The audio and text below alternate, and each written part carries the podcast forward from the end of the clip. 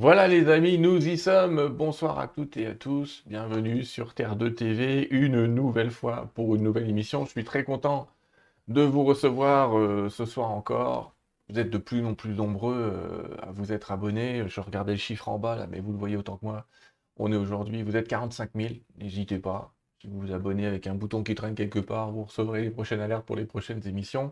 Je voulais déjà vous remercier de l'accueil que vous avez réservé à l'émission précédente. On est avec Victoire Tessman et souvenez-vous, ou sinon allez le voir en replay, c'est disponible sur la chaîne. Euh, on a parlé de si je change, je change le monde et d'expliquer à quel point chaque individu avait un pouvoir sur le monde entier et euh, n'avait pas à se cacher dans sa petite grotte euh, pour ne pas en sortir ou attendre que l'ennemi ait disparu, si vous voyez ce que je veux dire.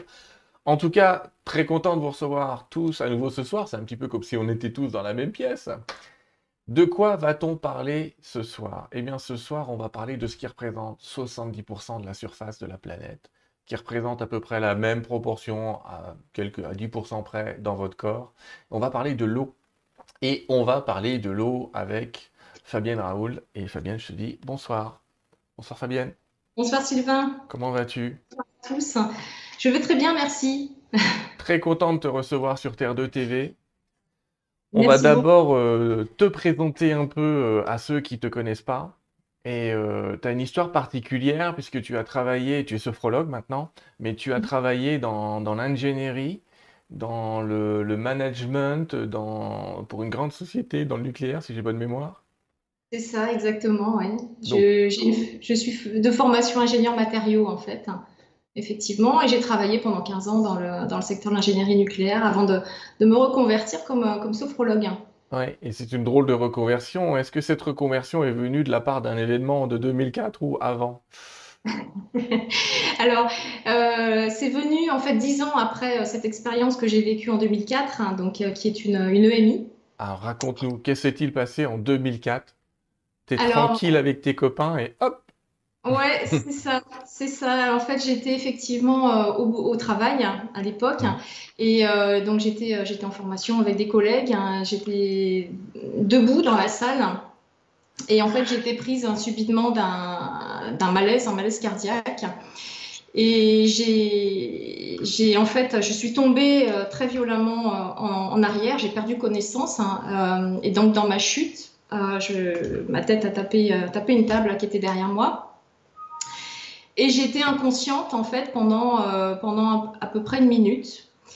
Et, euh, et pendant cette, cette, minute, en fait, je suis passée dans un endroit euh, lumineux, blanc, très pur, dans lequel il y avait des, des êtres qui m'attendaient, qui étaient face à moi, mhm. en arc de cercle. Et, et, je me suis retrouvée dans un état d'amour d'une grande, une grande félicité. C'est ce le terme que j'utilise hein, aujourd'hui euh, parce que j'arrive pas à le qualifier. Euh, euh, et, en fait, ces êtres me connaissaient. Alors moi, je ne, je ne les connaissais pas, mais ils connaissaient tout de moi. Alors c'est assez surprenant. et je savais que j'étais morte aussi surprenant. C'est-à-dire que pour moi, c'était une évidence et je n'avais euh, aucun, euh, aucune peur. Euh, Pas de choc, hein, c'est ce que tu racontes. Hein. Aucun choc, tu te retrouves de l'autre côté comme si, oh bah tiens, ça y est, c'est fini. Oui, c'est ça, et tout, j'ai de manière, de manière extrêmement douce, hein, assez sur, enfin, ça peut paraître surprenant quand on dit ça, parce que la mort c'est quelque chose qui nous fait extrêmement peur euh, et qu'on imagine, euh, voilà, un passage très difficile. En tout cas, moi, de cette expérience, c'est pas ce que j'ai vécu, et ces êtres qui étaient euh, effectivement face à moi en arc de cercle, en fait, m'attendaient. C'était vraiment un retour à la maison. Donc, c'était assez surprenant. Euh, et puis j'ai entendu une musique euh, magnifique, très pure, euh, qui, est venue à, je dire, mes oreilles, bien que j'étais pas, j'étais pour moi, je n'étais pas dans mon corps, hein, voilà, dans cette expérience-là, j'étais sur une autre, un autre, une autre réalité, une autre dimension, et, et, voilà, j'avais ce sentiment que c'était beaucoup plus réel que notre quotidien tel qu'on peut le vivre hein, aujourd'hui. Voilà. Donc euh, après, j'ai réintégré mon, réintégré mon corps. On va dire, je me suis, euh, je suis revenue à moi. Au bout de, bout de cette, cette minute, j'avais un collègue secouriste hein, qui était, euh, bah, qui était sur moi en fait, hein, et je n'ai absolument pas compris qu'est-ce qui s'était passé. Euh, tu es tombé sur la tête en plus, donc tu aurais pu te faire très mal. En plus, hein, en plus, tout à fait, ouais, tout à fait, le coup du lapin. Enfin voilà, j'aurais pu avoir une fracture. Enfin voilà, donc ça a été vraiment quelque chose de physiquement très douloureux, et puis surtout un passage dans une autre dimension, une autre réalité que, qui m'était absolument pas du tout, du tout familière. Quoi. Un petit peu de discussion avec ces êtres de lumière? Pas du tout. J'ai pas eu de message. Alors, j'ai pas eu du tout de message. On m'a pas dit. Euh, souvent, les expérienceurs disent bah, c'est pas ton moment, faut que tu Oui, voilà, j'allais dire, ils t'ont pas fait le coup du Eh, mais qu'est-ce qu'elle fait là euh? C'est pas ton heure, rentre mmh. chez toi. Non, j'ai pas eu ça, ou en tout cas, j'ai pas de souvenir. Et, euh, et voilà, c'est en gros Salut, on te fait coucou on t'attend, euh, on, était potes, c'était un peu ça. Moi, j'avais le sentiment de, de qui me connaissait, euh, mais de manière, euh, enfin, plus qu'intime. Voilà, vraiment, c'était mes amis. C'était mes amis. D'accord, c'était tes amis. Et dans la foulée, suite à cette, alors NDE, EMI, MP, enfin, vous trouvez plein de noms tu vis des, états de conscience un petit peu modifiés et tu as tout un petit tas d'informations qui arrivent un petit peu de manière sporadique. Tu peux nous en donner quelques mots? Oui, alors effectivement, en fait, suite, à, suite à cette expérience, j'allais dire, bon, déjà, moi, ma vision euh, a complètement changé, hein, ma vision du, du monde et de mmh. la réalité. Qu'est-ce que c'est la réalité? C'est une, une grande question. Euh, parce que encore une fois, moi, je n'avais pas de spiritualité, je n'avais pas de religion, j'avais pas d'ouverture même hein, par rapport à tout ça. Donc j'étais quelqu'un de très très binaire, très fermé. Hein, euh, voilà, c'était pas du tout mon univers. Et, euh, et donc j'ai commencé à vivre ce que moi j'ai appelé des bizarreries, c'est-à-dire avoir des infos qui me tombaient dessus, c'est-à-dire, alors quand je dis des infos qui me tombaient dessus, c'est des, infos, euh, alors c'est l'exemple que je te donnais tout à l'heure, euh, de Fidel Castro par exemple. Je me réveille un matin, je prends mon petit déj et puis euh, j'ai cette info qui ne passe pas encore une fois par le filtre du mental que Fidel Castro est malade. Je veux dire, j'ai aucun, je ne connais pas Fidel Castro, voilà, c'est particulière. Mm. Et le soir même, effectivement, aux infos, j'entends que euh, j'entends qu'effectivement il est malade. Donc en fait, est-ce que c'est une info que j'ai captée dans ce champ d'information global dans lequel on vit?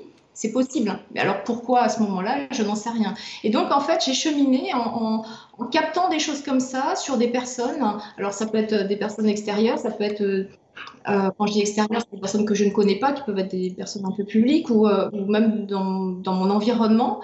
Euh, et, je, ne comprenais pas pourquoi je vivais ça. Voilà, ou comme des infos un peu prémonitoires que j'ai eues aussi. T'en as encore? Il m'en est arrivé d'en avoir il n'y a pas longtemps, oui. D'accord. Alors, tu, relates toute cette histoire euh, dans un de tes livres. On va parler des deux livres aux éditions Le Duc, mais il y en a, il y en a plus que ça. Tu en avais auto-édité un. Ah, je vais y arriver, on va arriver à parler.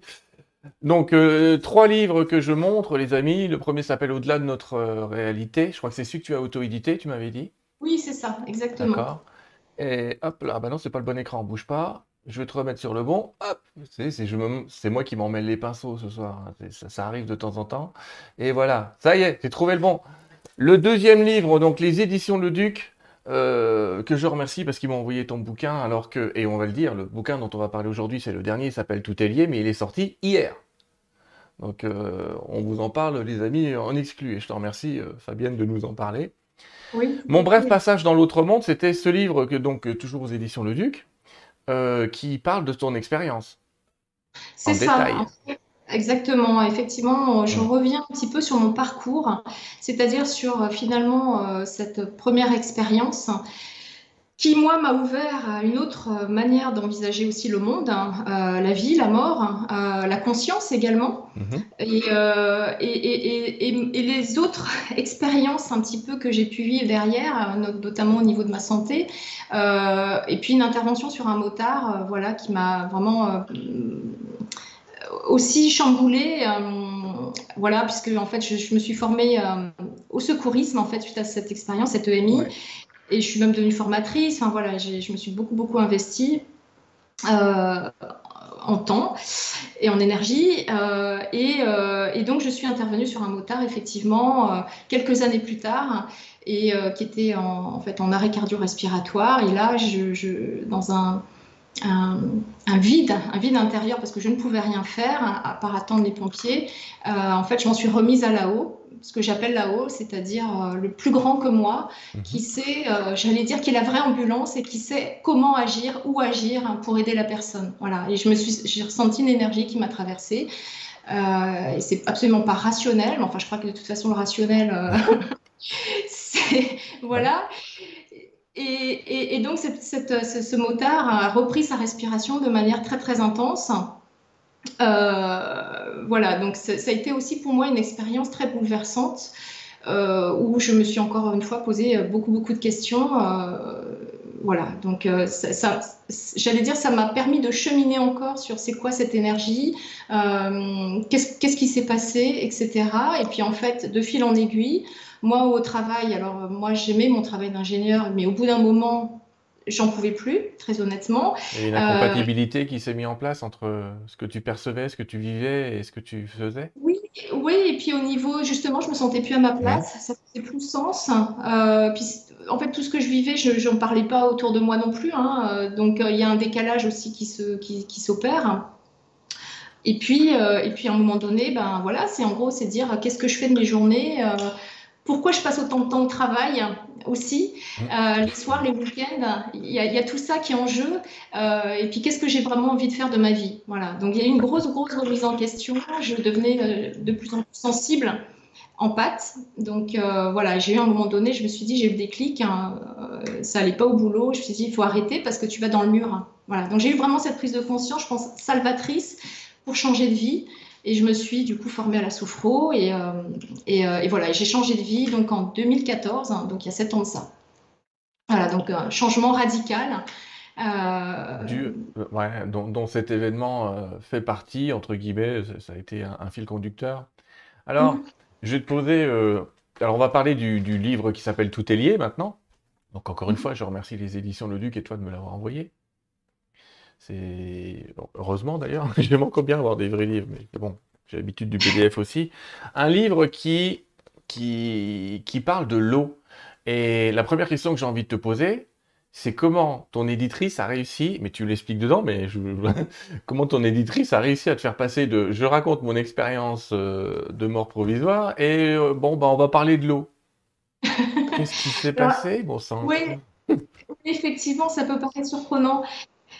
Euh, alors, en fait, euh, donc les éditions Le Duc euh, m'avaient effectivement proposé de faire une sorte de suite. Alors, sachant que dans mon premier, mon premier livre, donc Mon bref passage dans l'autre monde, je parle aussi beaucoup des séances et des phénomènes un petit peu étonnants qui peuvent, qui peuvent arriver pendant les séances. Et donc, ils m'ont proposé de faire une suite. Or, il se trouve que pour moi, je n'avais pas assez de recul. Hein, c'était trop tôt, à mon sens. Mais il y avait une autre thématique qui me poussait. Et de manière, encore une fois, irrationnelle, qui est la thématique de l'eau. Alors, sachant que moi, l'eau, je n'y connaissais absolument rien, aucune base, hein, à part, j'allais dire, ce que, la plupart des personnes connaissent.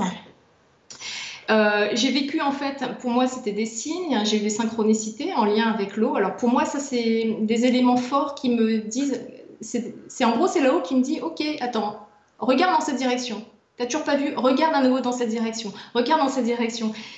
C'est des petits rappels, quoi. C'est-à-dire, oui, oui, oui, oui, vas-y, vas-y, vas-y.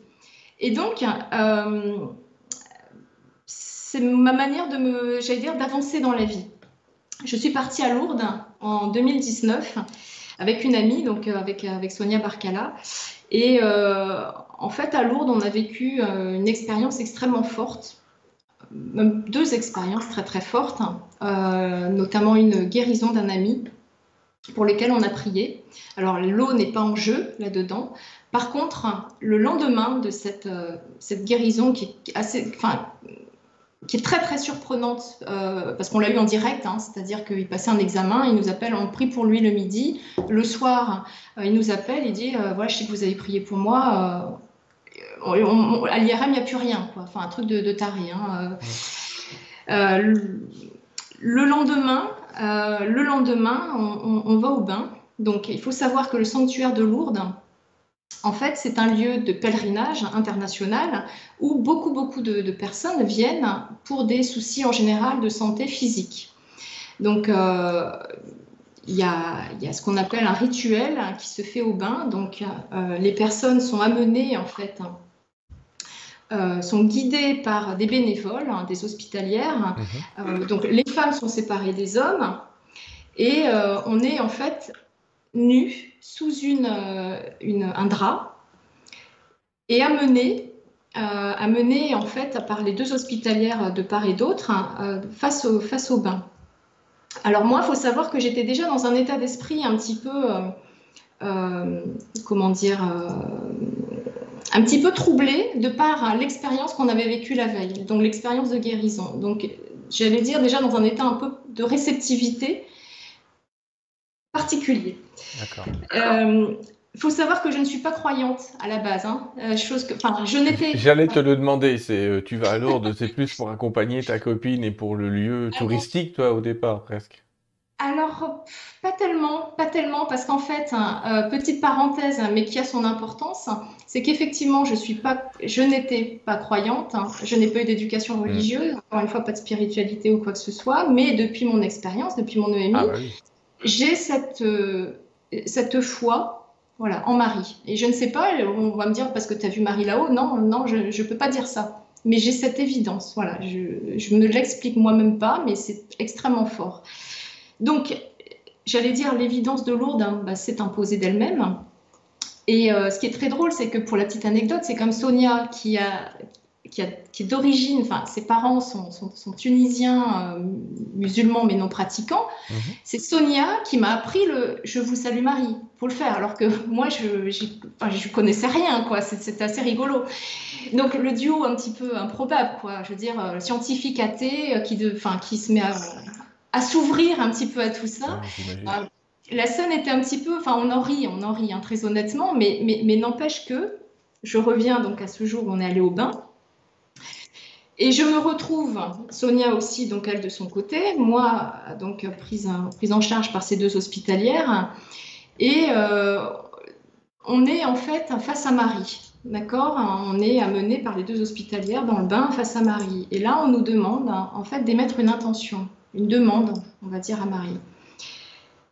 Et là, je ne sais même pas quoi dire. Je me sens euh, nue dans tous les sens du terme, c'est-à-dire euh, nue jusqu'à mon âme. Je me rends compte que euh, je ne sais même pas qu'est-ce que je dois demander. Et la seule chose qui me vient à ce moment-là, c'est simplement de, j'ai demandé d'avoir un cœur pur.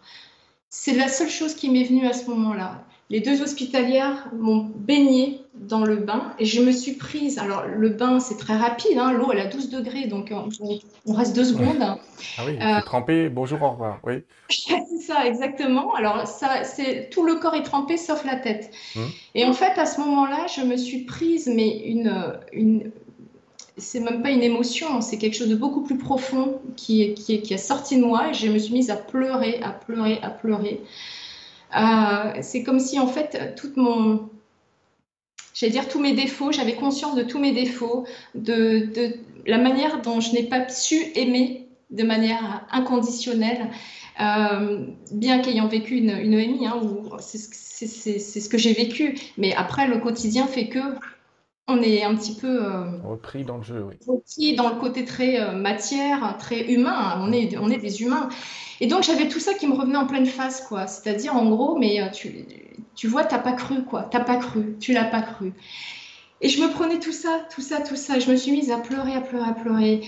Et euh, c'était encore une fois, moi, ça m'a, ça m'a évoqué en fait mon EMI où s'il y avait cette notion de, de mort, de renaissance. Et l'eau, en fait, à partir de là, je me suis dit, mais ça m'a, interpellée parce que je sais qu'il y a énormément de guérisons aussi qui sont en lien avec l'eau. Alors, l'eau guérit physiquement, mais guérit l'âme aussi. Hein. Ça, c'est quelque chose que j'ai découvert. Euh, et donc, je me suis posé des questions par rapport à, cette eau. Est-ce que l'eau de Lourdes, elle a des propriétés physico-chimiques qui permettent d'expliquer les guérisons physiques, j'entends, hein, des personnes euh, est-ce que le lieu lui-même est guérisseur? Est-ce qu'il y a des émotions particulières qui font que les personnes se trouvent dans un état propice aux guérisons? Est-ce que finalement cette eau elle est différente d'une autre eau classique, hein, une autre eau de montagne? Et euh, donc ça m'a amené en fait sur ce cheminement et, et de là j'ai tiré le fil. Et c'est ce qu'est ce livre, hein. Pour être sérieux, moi j'ai trouvé que c'était euh, une enquête presque. J'allais dire, c'est une enquête. C'est une enquête sur l'eau. Le coupable est l'eau, j'allais dire. L'innocent est l'eau. On va voir à la fin qu'il démarre coupable, il termine innocent. Mais euh, et, tu commences à enquêter sur l'eau.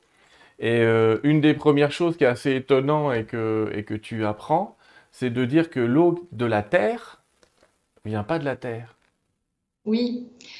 Alors effectivement, l'eau, l'eau de la terre, en réalité, vient, euh, vient, du, vient, vient du ciel, vient des astéroïdes, euh, donc des, météorites. Euh, et ça, c'est quand même assez intéressant. donc en réalité, l'eau a une origine extraterrestre. Et même la vie, telle qu'on la conçoit, souvent on dit la vie vient des océans, mais en réalité non. C'est ce que Marc-Henri, le professeur Marc-Henri nous explique, enfin m'a expliqué, c'est que finalement, les, composés, alors il parle de, différentes, euh, euh, des protéines, etc., qui seraient à l'origine de la vie, en fait, n'auraient pas pu donner naissance à, la vie dans l'océan. Donc, en fait, euh, cette origine de la vie ne vient pas de l'océan en tant que tel, parce que ça se serait dissous. Donc, l'océan, en fait, est venu après, j'allais dire, hein, d'une certaine manière. Donc, ça, c'est intéressant de se dire que finalement, on est un petit peu euh, l'oxygène, on va dire euh, l'eau, donc l'oxygène qu'on vit, enfin qui, est sur Terre, euh, est issu en fait des étoiles, est issu des, des météorites. donc quand on dit qu'on est des poussières d'étoiles, c'est pas faux. Exactement, Hubert Reeves. Hein, nous sommes des poussières d'étoiles et mm. c'est tout à fait juste. Hein. C'est assez, assez. Euh, moi, ça m'a, ça m'a vraiment interpellée et j'ai trouvé que c'était euh, très, euh, très poétique, très joli de se dire en fait, mais on vient, on vient d'ailleurs d'une certaine manière.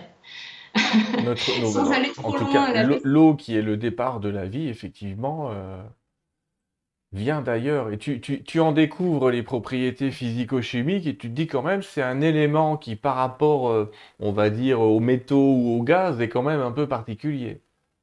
Alors tout à fait. Ce qui est, assez étonnant, moi, je me suis dit, non, mais attends, l'eau, euh, ok, euh, c'est très banal. Euh, bon, tout le monde sait que c'est H2O, hein, deux, atomes d'hydrogène, un atome d'oxygène. Ça, en général, les, gens le, savent. Qu'on a besoin d'eau pour vivre. Hein, trois bouts de trois jours, bah voilà, si on n'a pas bu, bah, voilà, notre corps commence à, être en mauvais état, on va dire. Hein, mais ce qui est intéressant, c'est qu'en fait, plus de 40, 41, je crois, propriétés euh, particulières de l'eau, atypiques. Alors, je vais en citer juste quelques-unes, assez surprenantes. Euh, en fait, quand on regarde par exemple les glaçons sur l'eau, vous êtes d'accord que les glaçons, ils flottent comme les icebergs, hein, ça flotte sur l'eau. Alors, ça ne devrait pas. Ça ne devrait pas, pourquoi? Parce que la densité en fait du, de la glace, hein, du, du solide, en fait, n'est pas, euh, comment dire, est inférieur à la densité du liquide. Est supérieur, pardon, à la densité du liquide. Le, je suis perturbée parce qu'il y a un léger décalage dans le. C'est pour ça que je dis ne regarde pas l'écran, ne regarde pas la lumière. Euh, autre, autre, autre propriété, en fait, hein, la molécule hein, d'eau est très légère et euh, sa température d'ébullition, elle est à 100 degrés, à 100 degrés Celsius. Pareil, normalement, une molécule qui est très légère, la température d'ébullition devrait être beaucoup plus basse. Donc ça, c'est une autre anomalie de l'eau. Euh, une expérience que vous pouvez faire en hiver, c'est de prendre euh, de l'eau chaude et de jeter cette eau chaude dans l'air. D'accord Vous allez voir qu'en fait, alors il faut, que ce soit froid. Oui, hein, c'est plus facile au Québec euh, en plein hiver qu'en France. Exactement, je pensais au Québec pour rejoindre la discussion de, tout à l'heure, effectivement. Euh, vous allez voir qu'en fait, l'eau va, se, va devenir de la glace en fait hein, dans, dans l'air. Quasiment instantanément. Instantanément, instantanément. Donc ça, c'est pareil, c'est assez étonnant parce que l'eau chaude, elle gèle plus vite en fait que l'eau froide. Voilà. on, va donner un truc, euh, Fabienne, pendant qu'on y pense. Hein. on peut faire un truc de cuisine, mais effectivement, si vous voulez faire des glaçons plus rapides que la moyenne, dans votre bac à glaçons, vous mettez de l'eau chaude et vous allez voir que vos glaçons vont prendre beaucoup plus vite que si vous mettez de l'eau froide. Effectivement, ça pose question. Exactement. Et puis, une autre expérience, moi, qui, qui m'a vraiment intéressée, et là, c'est très très très particulier, C'est une expérience qui a été faite au MIT, donc qui est un grand centre de recherche hein, aux États-Unis, et ils ont en fait pris des nanotubes, nanotubes, de carbone. Alors les nanotubes, hein, il faut imaginer que c'est extrêmement petit. Hein, la fibre optique en beaucoup beaucoup plus petit. Voilà, 10 puissance moins 9 mètres. Et ils ont réussi à faire passer des molécules d'H2O, des molécules d'eau, dans ces nanotubes. Déjà, c'est une prouesse parce que euh, en, temps normal, les, nanotubes de carbone sont hydrophobes, hein, donc ils n'aiment pas l'eau.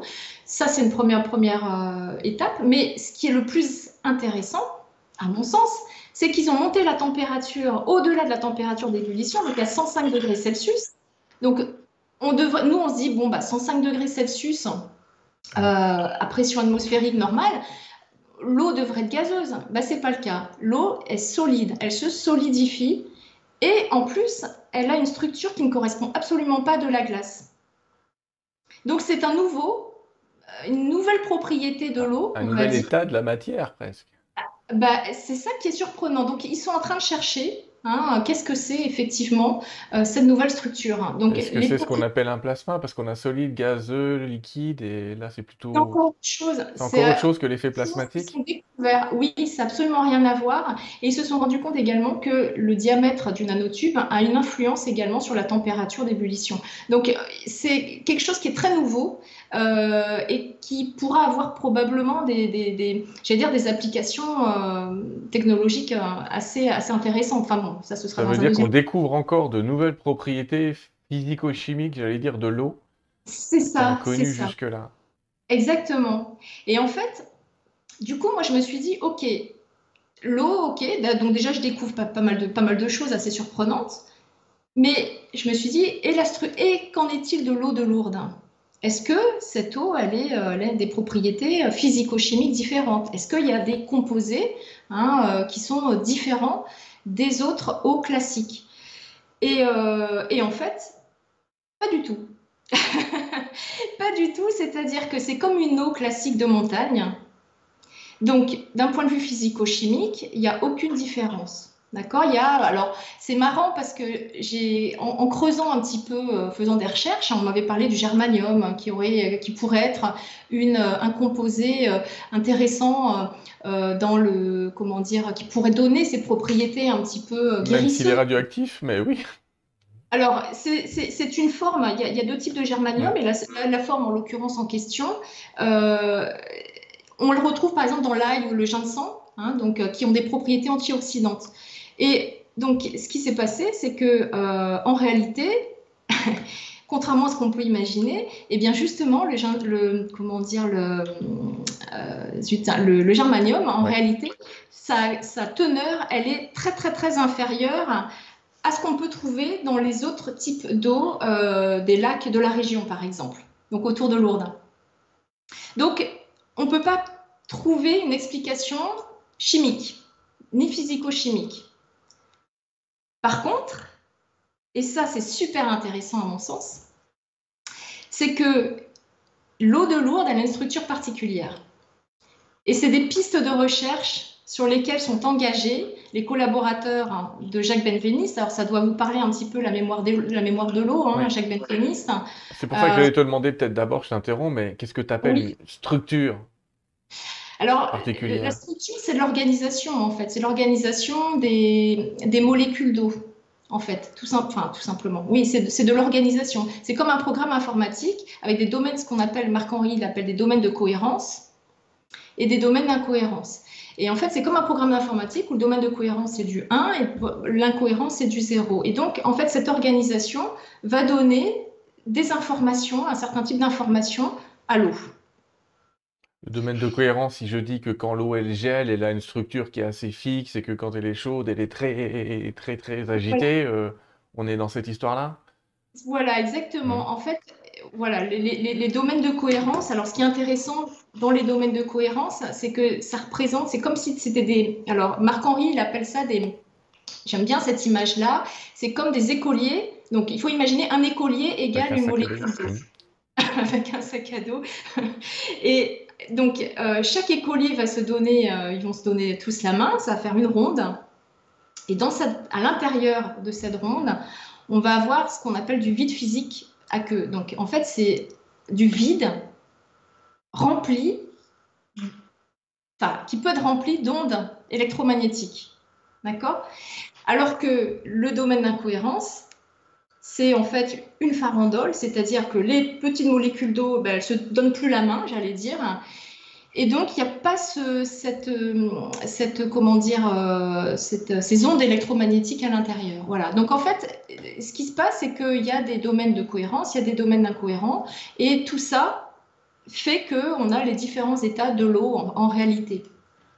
Et donc, pour revenir à cette histoire d'eau de, Lourdes, euh, alors c'est la raison pour laquelle il faut faire un petit saut dans le temps avec l'expérience de Jacques Benveniste, si, si c'est OK. Il n'y a pas de souci. On va préciser que Jacques Benveniste euh, a été euh, très très controversé dans son époque et justement on va en parler parce que c'est un une des premières personnes qui a suggéré que l'eau était capable d'avoir une mémoire ou de contenir des informations. Et je te laisse en parler. C'est ça, c'est ça. Alors, effectivement, il est intéressant, à mon sens, de revenir sur cette expérience qui a été faite dans les années 80. Donc, alors, qui était déjà Jacques Benveniste? Donc, Jacques Benveniste, c'était un, médecin, euh, c'était un, comment dire, un spécialiste de, tout ce qui est l'immunologie, mm-hmm. directeur de recherche à l'INSERM. Donc, c'est quand même quelqu'un, euh, voilà, euh, sérieux, et qui a fait des expériences avec euh, justement euh, des allergènes. Alors, il faut imaginer, alors je vais, je vais juste prendre cette, cet exemple-là. Quand on est, par exemple, soumis à... Pour les personnes qui sont sensibles au pollen, d'accord Le corps va réagir au niveau du système immunitaire, il va y avoir une fabrication des anticorps. Donc, en réaction aux antigènes. ok Ce qu'a fait Jacques Benveniste, c'est que euh, il a mis en présence, alors on a notre, dans notre système immunitaire, on a nos, globules, hein, des basophiles, en fait, qui vont euh, libérer des l'histamine. Alors l'histamine, c'est des, petites, euh, des petites molécules qui vont venir combattre, on va dire, l'agresseur, hein, ce que j'appelle l'antigène.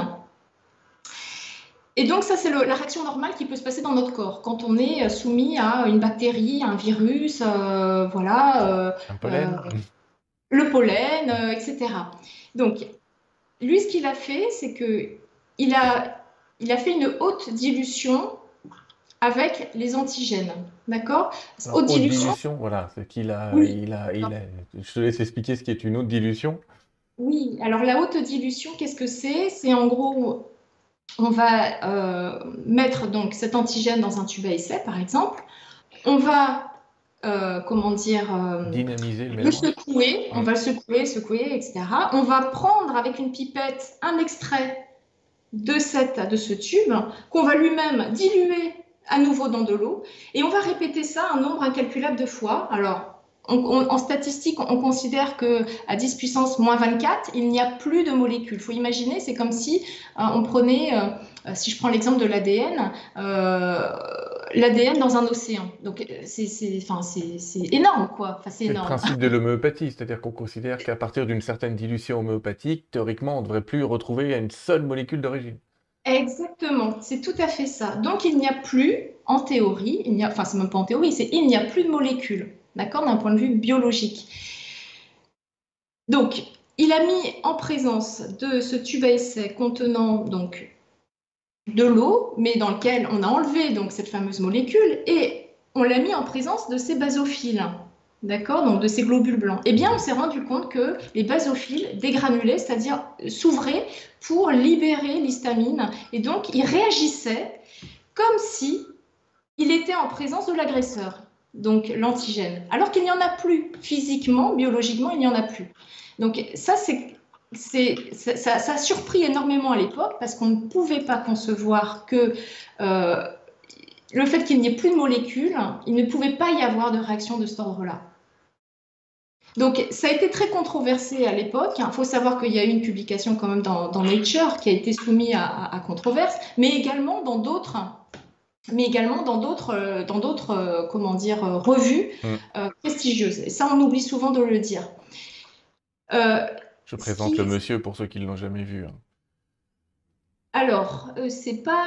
Non, Jacques Benvenu. Ah, c'est pas lui, j'ai confondu. Euh, J'ai pas pris le bon. Je vais te retrouver le bon. J'ai mis, euh, oui, j'ai pris Émile Benveni, figure-toi que j'ai pas le bon. C'est- pas ma soirée technique, m'en voulez pas, les amis, il est un peu de travers, le Sylvain, en ce moment. Bon, je vais, je vais présenter le bon. Donc, il a présenté ses travaux dans Nature, qui est quand même une revue bah, biologique de base, j'allais dire, qui est un peu l'équivalent du Lancet, même si on sait que, pauvre. Et il a été très décrié dans la suite, lui. C'est ça, exactement. Et ces travaux, en fait, ont été repris ensuite hein, par euh, Montagnier, Louis Montagnier, euh, qui, euh, qui effectivement était le découvreur, hein, qui a été le prix Nobel hein, hein, pour avoir découvert le, comment dire, le, le virus, le virus du sida. Mhm. Et, euh, et donc, l'expérience de Montagnier, qui est quand même assez surprenante, euh, et qui montre bien que, en fait, parce que pour conclure sur cette expérience qu'avait faite Benveniste, en gros, ça voulait dire quoi? Que l'eau avait capté l'information hein, de, la signature électro- électromagnétique, tout simplement de la molécule. Voilà, donc c'est ça que ça voulait dire. Suffisamment pour faire réagir des molécules bien réelles ou des réactifs bien réels. Complètement, complètement. Donc sur cette, cette idée, euh, comment dire, euh, le professeur Luc Montagnier, lui, ce qui, voilà, et c'est bon. effectivement. Dans son laboratoire. Dans son labo, ouais. Donc, ce qui est intéressant, c'est qu'en 2004, hein, euh, donc Jacques, euh, comment dire, le professeur Montagnier a repris ses travaux et il a fait une expérience tout à fait surprenante avec un, un ADN. Donc, pareil, il a pris un ADN qu'il a fait diluer euh, X fois. hein. Donc, pareil, l'idée, c'est euh, de, faire une haute dilution jusqu'à ce qu'il n'y ait plus de molécules hein, d'ADN. Ok, il n'y a plus du tout. euh, Par contre, il y a l'eau à garder la signature électromagnétique de cet ADN. Il a ensuite codé cette information, on va dire, sur un, un fichier. C'est comme si aujourd'hui on ouvrait un mail et puis on met une pièce jointe dedans. D'accord? Donc, cette information, cette signature électromagnétique a été, euh, j'allais dire, euh, Encodé comme s'il avait fait un MP3. oui. Mm. comme sur un MP3, exactement. On attache le fichier et on l'envoie À l'autre bout du en. Italie, dans un laboratoire en Italie. En Italie, ils ouvrent le mail, hein, ils ouvrent le fichier, avec, donc, il y a une information Mhm. Qui est associée. Cette information, donc, qui est la signature élect- électromagnétique donc, de l'ADN de Paris, est lue, elle est présentée à- à de l'eau dans un tube à essai. Donc, cette eau, elle-même, est informée, d'une certaine manière, euh, par l'ADN de Paris. On a mis ensuite alors, les, les, les constituants de base de l'ADN, hein, il y en a quatre, A, G, C, T. hein, euh, voilà. On prend ces quatre constituants, on met un polymérase qui va permettre, en fait, le polymérase, c'est quoi? C'est une enzyme qui fait euh, du lien, c'est de la colle, quoi, entre guillemets, qui permettent de faire des associations, hein, du codage entre ces quatre euh, constituants. Eh bien, quand on le met en présence de cette eau informée par l'ADN de Paris, mais encore une fois, il n'y avait plus rien hein, dans, cette, dans cette eau. hein. Et surtout que cette, cette eau-là, elle était bien, euh, c'était de l'eau d'Italie. De, d'Italie, hein.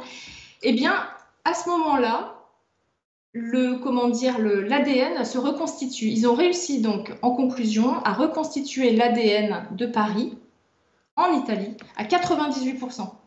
Donc, c'est quand même quelque chose d'assez euh, assez incroyable.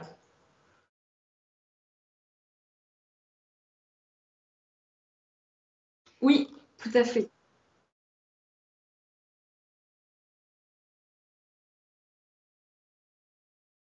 C'est ça.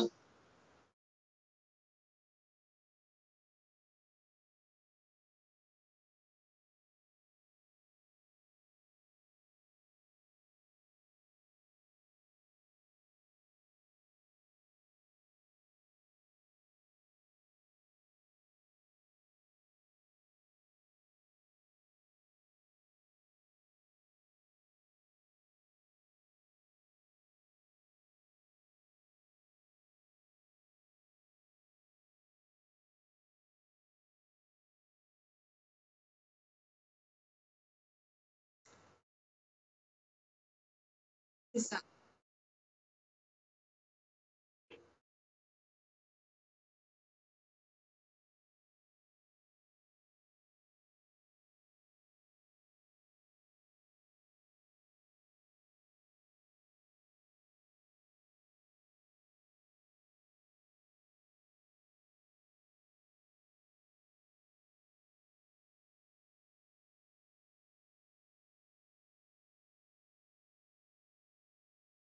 Oui.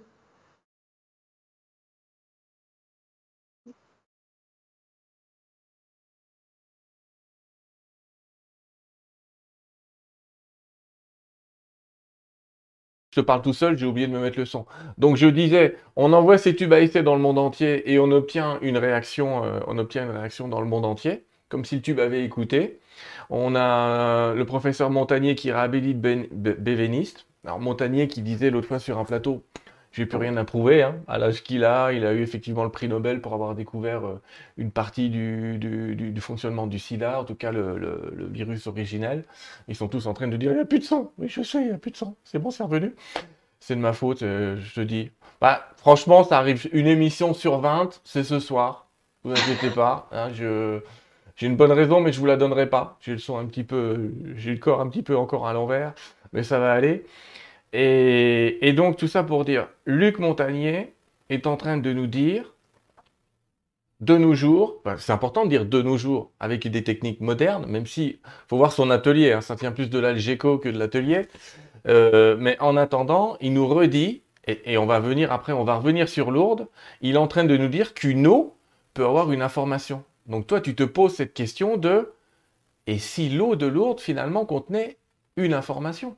Et tu as été tu as été enquêté vraiment sur, euh, avec notamment le docteur Tellier, mais d'autres, sur mais d'où elle vient cette information? Quelle est l'origine de cette information? C'est ça. Alors, ce qui, ce qui, est intéressant aussi, c'est que donc je, je, reviens à, Jamal Aïssa. Mm. Donc, qui est un des, un des collaborateurs hein, de Jacques Benveniste euh, et qui s'est intéressé notamment à l'eau de Lourdes. Et il s'est rendu compte, il a fait des expériences hein, euh, du même type euh, que, euh, comment dire, que, que, Jacques Benveniste avec une bactérie qui s'appelle Escherichia coli.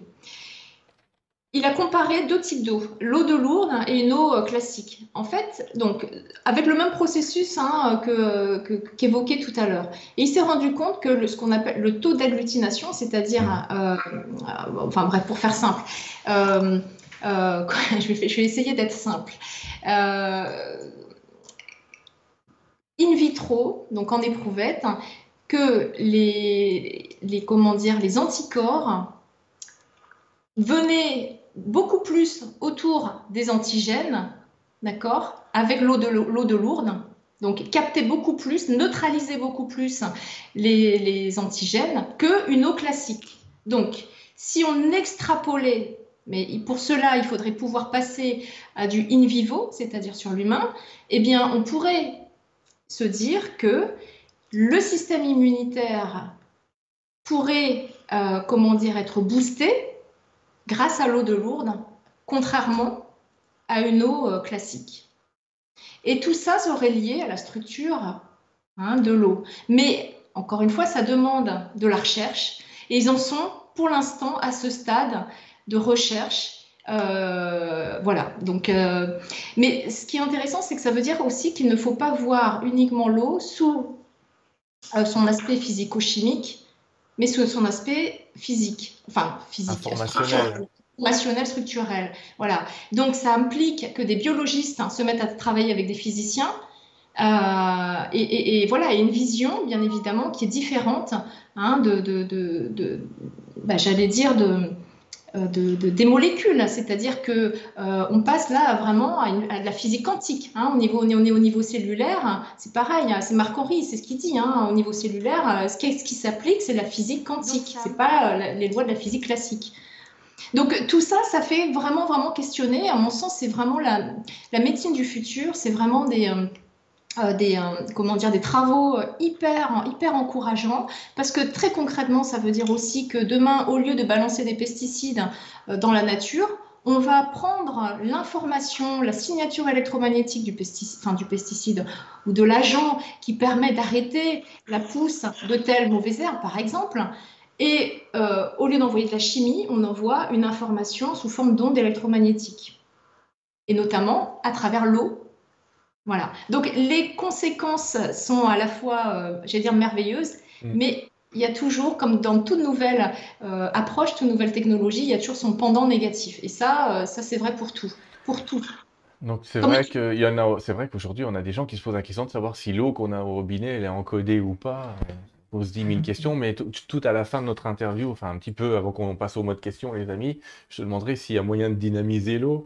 Alors c'est, tu parlais du système immunitaire euh, pour l'eau de Lourdes. Euh, on avait fait une émission avec le docteur Tellier que tu as rencontré plusieurs fois, euh, qui est l'ancien médecin du bureau de constatation des miracles à Lourdes, qui nous disait que oui, non seulement ça booste le système immunitaire, mais il y a carrément des gens dont les organes se sont remis à fonctionner, alors que donc il n'y a pas eu énormément de miracles caractérisés à Lourdes. Euh, mais pour, pourquoi? Parce que la défi on en a parlé avec lui, la définition d'un miracle de nos jours, euh, maladie incurable, sans autre traitement, rémission instantanée, complète sur plusieurs années. Enfin, le nombre de critères fait que, je vais dire, il y a, il y a des mini-miracles à Lourdes tous les jours, mais pour constater un vrai miracle, entre guillemets, euh, avec ces critères-là qui sont devenus des critères hyper scientifiques, c'est compliqué. Alors, tout à fait. Alors, ce qui est intéressant, c'est qu'il n'y a que au sanctuaire de Lourdes, bah, il y a des sanctuaires, enfin il y a des sanctuaires, il y a des lieux hein, de pèlerinage, de guérison un peu partout dans le monde entier avec des apparitions mariales ou des apparitions de Jésus, etc. Euh, il n'y a que en France, alors c'est marrant, on est comme le pays de Descartes, il n'y a que en France où on a un bureau des constatations médicales, où on va étudier la science, à travers la science, justement toutes ces guérisons, mais aussi à travers justement la foi d'une certaine manière. Voilà. Donc il y a, moi c'est ça qui je trouve qui est intéressant, c'est d'allier cette notion de science et de foi. Euh, il y a aujourd'hui, il y a 7000 dossiers de, euh, de présentés, hein, 7000 dossiers qui ont été présentés. Sur ces 7000 dossiers, on n'a que 70 miracles vraiment authentifiés. Donc où l'Église hein, a dit, OK, ça c'est bon. L'Église et la science. Hein. Donc la science, voilà, la science et ensuite l'Église qui dit, OK, c'est vraiment un miracle. Parce que des guérisons, en réalité, c'est ce que disait le docteur Tellier, il y en a beaucoup, beaucoup qui sont pas forcément déclarés. Donc les gens n'ont pas forcément envie d'aller euh, au bureau médical pour dire euh, bah voilà je viens de vivre quelque chose d'assez euh, incroyable, je suis guéri, je ne comprends pas ce qui se passe. Les gens il y a cette peur aussi peut-être d'exprimer qu'il s'est passé un phénomène surnaturel parce que c'est de cet ordre-là. bien que à mon sens tout ce qui est phénomène surnaturel pourra être, enfin pourra peut-être pas complètement, mais en tout cas être euh, expliqué d'un point de vue euh, plus euh, scientifique. C'est encore une fois, c'est notre problème, c'est qu'on se met dans des cases. notre mental, il, veut tout étiqueter, tout caser, et voilà. Et, tant qu'on n'est pas beaucoup plus ouvert et à chercher l'information en dehors de notre mode de pensée habituel, bah, on ne pourra pas faire des nouvelles découvertes, on ne pourra pas comprendre le monde, etc., etc. Donc, en réalité, les miracles, effectivement, euh, il n'y en a pas beaucoup, mais des guérisons, il y en a beaucoup plus, vraiment. Et euh, l'eau intervient pour 70% des cas de guérison miraculeuse, hein, j'entends bien miraculeuse. Donc l'eau joue vraiment un rôle, que ce soit dans les ablutions, hein, c'est-à-dire quand on va au bain, justement, pour, pour se purifier, parce qu'il y a un acte de purification euh, physique, mais aussi de l'âme. Hein, c'est ce que j'expliquais. Moi, c'est vraiment, je l'ai vécu comme ça. Euh, et euh, le reste, bah, c'est de, de l'eau qu'on va mettre, par exemple, sur son corps, ou alors on va l'ingérer. Voilà. Donc c'est assez passionnant. Et à mon sens, voilà, l'eau de Lourdes et, probablement d'autres sites d'ailleurs hein, d'apparition mariale. il y a des sites avec des eaux miraculeuses un peu partout dans le monde. Hein. Voilà, c'est mm. ça. Mais sur Lourdes, alors ce qui est intéressant, c'est que donc Bernadette, hein, à qui la Vierge Marie est apparue, elle disait, mais en fait, cette eau n'a pas de, entre guillemets, de propriété euh, euh, de guérison. Il faut avoir la foi. Il faut avoir la foi. Et, je pense qu'effectivement, quand on est dans une, une, une, perspective euh, de, de, dire, OK, il y a autre chose qui existe l'invisible est là pour nous aider, mais vraiment. Et quand je dis ça, je pèse vraiment mes mots parce qu'on est accompagné à chaque instant. Euh, on doit, on doit demander de l'aide, on doit s'ouvrir, on doit accepter de s'abandonner. et, de, et, de, recevoir. Et ça, c'est très compliqué pour nous en tant qu'êtres humains. Enfin, je dis aussi pour moi, je parle aussi pour moi, parce que moi, avant, j'étais fermée à tout ça. parce que ça veut dire aussi accepter qu'on n'a pas le contrôle accepter qu'on maîtrise pas grand-chose euh, et qu'il y a plus grand que soi mm. qui est là pour nous aider. Voilà. Donc c'est remettre en question beaucoup de beaucoup de, enfin, de manières de, de, penser, d'être au monde, euh, et, et, voilà, les impacts sont énormes. Tu donnes énormément plus de détails euh, donc dans ce livre. Tout est lié et, Silo avait une conscience que ce qu'on est en train de dire ici. pour, pour, la petite histoire et pour ceux qui nous écoutent, est-ce que tu peux nous raconter justement comment Bernadette Soubirou a trouvé cette source, un endroit où personne pensait qu'il y avait de l'eau? Oui, alors effectivement. Alors en fait, Bernadette, donc il faut, faire un petit saut dans le passé. On est en 1858 et donc euh, Bernadette, c'est une jeune paysanne très très pauvre euh, à laquelle, eh bien, euh, la Vierge Marie serait apparue. Donc, elle a eu, il y a eu 18 apparitions sur plusieurs mois de la Vierge Marie à uniquement cette jeune femme, Bernadette. Et euh, dans, une des apparitions, la Vierge Marie lui dit euh, Va creuser à, côté, enfin, à tel endroit, va creuser à tel endroit euh, pour y trouver de l'eau, en gros. Et donc Bernadette se dit mais, mais moi je vois pas, il y avait que de la terre. pour elle, elle comprend pas. Donc elle se dirige vers le Gave en fait. Mmh. Donc il y a le fleuve. Elle se dit bah, c'est peut-être par là-bas qu'il faut creuser. Et donc la Vierge Marie lui dit non non non, va va bien là-bas, va bien là-bas. Et elle va donc dans un endroit où il n'y a que de la terre, et elle se met à creuser, elle se met à creuser, elle se met à creuser. Et de là jaillit une source. Bernadette, la Vierge Marie lui demande de boire. Donc il faut imaginer le contexte quand même à l'époque où elle se met à boire une eau terreuse, dégueulasse, dégueulasse, et elle boit, elle ingère, elle boit cette eau, elle s'en met sur tout le visage et au vu et à la suite de, tout, de tout le monde, en fait, qui, était là en train de l'observer et de dire, mais elle est complètement tarée, cette, cette jeune femme, quoi. Elle est, euh, qu'est-ce qu'elle fait? Elle est tarée. Parce que bien évidemment, il y a Bernadette, c'était la seule à voir la Vierge Marie. Les autres ne le voyaient pas. Et donc, la source, en fait, s'est mise à jaillir de plus en plus, de plus en plus, de plus en plus. Les personnes sont venues du coup euh, s'abreuver à cette source-là et là les, guérisons ont commencé. Donc des guérisons euh, même de personnes qui étaient euh, qui avaient des problèmes de vue, donc ils ont mis cette eau sur leurs yeux. Il y en a qui en ont bu, etc. Donc il y a eu en fait c'est comme ça que ça a commencé l'histoire de l'eau de Lourdes hein, et, des, guérisons de, de, Lourdes. Alors, à mon sens, c'est très symbolique aussi. Hein. Cette eau, elle est à la fois j'allais dire, euh, elle a des capacités de guérison, c'est aussi symbolique, c'est cette notion aussi de purification, c'est en gros aller dans la souillure, aller dans la terre, aller dans la souillure pour euh, se purifier. En fait, c'est traverser nos peurs, traverser nos, nos, détresses, traverser nos doutes pour justement aller vers, euh, vers cette lumière aller vers cet amour. Et je vais dire ça, lumière, amour, je suis la lumière et la vie. Dans ton livre, tu trouves un parallèle entre l'eau et la lumière. Tu peux nous en parler? Peut-être au niveau de la physique quantique, on est dans... mais tu peux nous en parler un tout petit peu? Alors, je répète, c'est très détaillé. On va vulgariser un peu pour vous ce soir, mais c'est beaucoup plus détaillé, beaucoup plus construit dans le livre. Mais en une heure, on n'arrivera pas à faire 10% du bouquin. Hein. Mais c'est pour ça que j'essaye de, de synthétiser.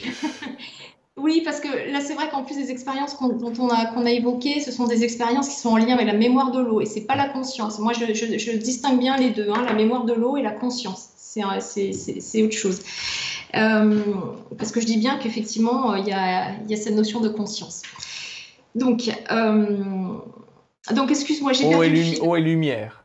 Oui, eau et lumière. Alors, eau et lumière.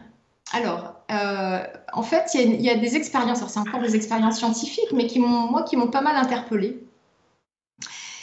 En fait, euh, lorsque, à la conception, lorsque, c'est, à ça que tu fais allusion, hein, je pense, euh, Sylvain. D'accord.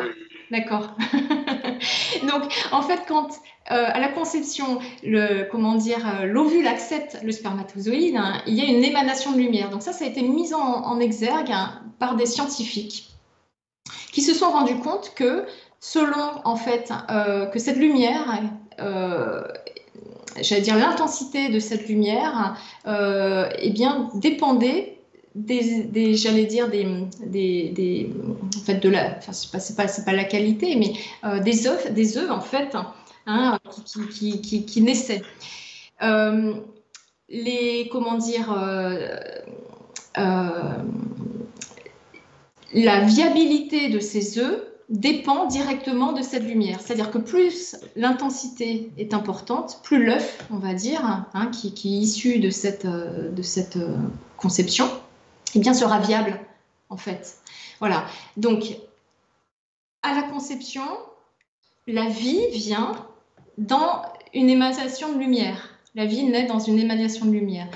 une autre expérience scientifique d'observation du cerveau des neurones à la mort eh bien, a montré également que lorsque nos neurones meurent, il y a une explosion de lumière également, d'étincelles.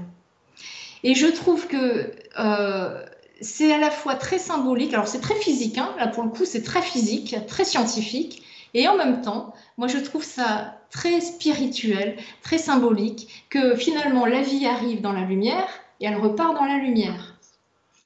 Et c'est ce que je dis souvent aux personnes, c'est que cette lumière-là, alors souvent on parle de l'après, l'après-vie, en disant oui, euh, en gros, super, j'ai hâte, à, hâte à l'après, ce sera la lumière, ce sera l'amour, etc. Mais moi je dis aux gens, mais non, mais cette lumière, vous la portez en vous, quoi. Vous la portez en vous. Donc c'est maintenant qu'il faut vivre. Hein. C'est pas, l'éternité, l'éternité sera là pour nous attendre, hein, de toute façon. Donc on est déjà dans l'éternité. On est déjà dedans. Nous sommes une forme informée notre corps, hein, qui est constitué à plus de 99% d'eau, d'un point de vue quantique, 99% d'eau. Quantique, oui, 60% de la masse, 80, plus de 90%. Voilà, au niveau quantique, c'était vraiment dans l'infiniment petit, nous sommes de l'eau et nous sommes une forme informée.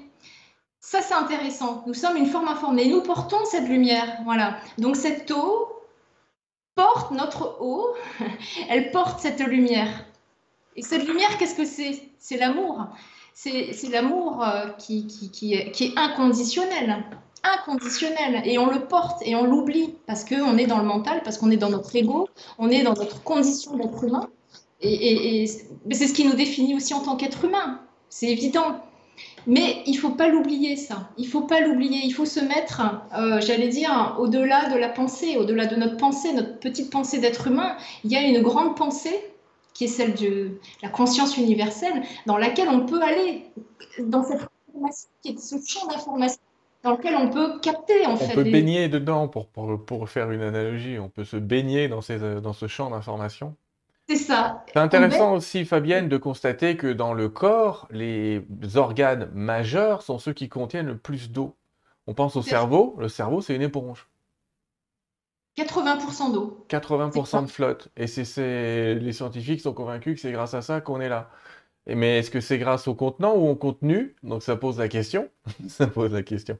Est-ce que c'est grâce à cette eau? Est-ce que cette eau finalement nous connecte pas à des champs justement euh, de conscience? C'est ce que pense notamment Rupert Sheldrake et d'autres. Euh, euh, le cœur, pareil, est un organe très qui contient énormément de d'eau. Les les poumons, hein, c'est encore un autre sujet, mais c'est en fait notre composition d'eau, si on suit tout ce que tu nous as dit, et on a bien suivi, c'est une composition d'informations. Donc finalement, nous sommes un, grand réservoir d'informations qui a l'illusion d'être vivante, et tu le rappelles aussi dans le livre que finalement la composition des atomes visibles, en tout cas la structure visible de l'atome, c'est 0,1% de la réalité et qu'il y a 99, 9999 quelque chose pour cent qui est du vide. Donc on est, en train de. Alors c'est ça qui est intéressant, c'est qu'en réalité, euh, c'est pour ça que moi j'aime beaucoup cette notion de vide. Hein. Ça peut paraître bizarre de dire ça, d'aimer le vide. Parce qu'on dit mais le vide, le vide, il n'y a rien. Bah si, en fait. Le vide, il est plein d'informations. Et, comme tu, le disais si justement, en réalité, la matière, ça représente du peanuts. Le reste, c'est que du vide. Et ce vide, il est constitué d'informations. Et c'est quoi ce vide? C'est l'éther. Alors, ce qu'on va appeler l'éther, c'est ce qu'on va appeler euh, la conscience universelle, c'est ce qu'on va appeler Dieu. Euh, c'est ce champ d'informations dans lequel il y a toutes les possibilités, il y a tous les potentiels en fait. Et nous sommes l'eau, et c'est une interface, c'est un vecteur qui nous met en lien avec ce champ d'information. C'est ça qui est énorme. L'eau a été choisie C'est pour ça que moi je dis, j'ai un chapitre dans, mon, dans, dans le livre où je dis, l'eau, c'est la reine choisie par le principe supérieur. Mm. Donc ça, je, trouve que c'est assez puissant parce qu'en réalité, l'eau qu'on croit, mais d'une banalité, d'une euh, limite, euh, personne s'y intéresse, on se dit, bah ouais, l'eau, ok, euh, on n'en a rien à faire. Et eh ben en fait, c'est extrêmement puissant. C'est encore une fois, c'est, elle porte hein, la conscience de l'univers. Elle porte la conscience de l'univers. Et d'un tas de choses, parce qu'il y a les autres matières, mais qui prennent vie grâce à l'eau. On pense à la graine qui pousse euh, avec de l'eau. On pense que aussi, euh, je vais à une analogie, euh, un parallèle, que dans énormément de religions, il y a des rituels avec l'eau, se baigner dans l'eau du Gange, le baptême pour les chrétiens qui se fait dans l'eau jusqu'à preuve du contraire. et, tout un tas de symboliques utilisées dans les religions autour de l'eau, de ce, de ce côté sacré. On nous demande qu'est-ce qu'on fait des cinq autres éléments, mais les cinq autres, les quatre autres éléments, j'allais dire, interagissent avec cette eau, qui, est l'information. Et cette information, elle a besoin de se densifier, j'allais dire, de trouver une forme. Et les, quatre, les, autres éléments euh, donnent une forme à une information, en fait. Je sais pas ce que tu en penses. C'est ça. Alors, le, le, moi, moi, tel que je vois les choses, hein, c'est pour ça que quand, quand, je dis l'eau et une conscience, voilà, je vais m'expliquer là-dessus. Pour moi, il y a la conscience universelle, il y a Dieu. D'accord? Alors Dieu, c'est pas le barbu euh, sur son nuage, Hein. Enfin, après chacun. Moi, ça me plaisait bien parce que dans les guignols de l'info, il s'appelait Sylvain. Il avait donné un prénom, il l'avait appelé Sylvain, mais ça, me faisait rire. Je te laisse continuer, pardon. Bah, tu as un petit côté divin, c'est pour ça. ouais, c'est dit de l'eau, il y a déjà de l'eau dans mon nom. Ah, bah, il y a de l'eau, il y a du vin. Ça, ça, va aller. Oui. Bon, bref. Pardon, donc il y a Dieu, grand principe universel. voilà, et donc en fait, euh, j'allais dire, cette conscience universelle a utilisé a choisi en fait le mouvement. Alors c'est un mouvement en vortex, en spirale, en tourbillon, mm.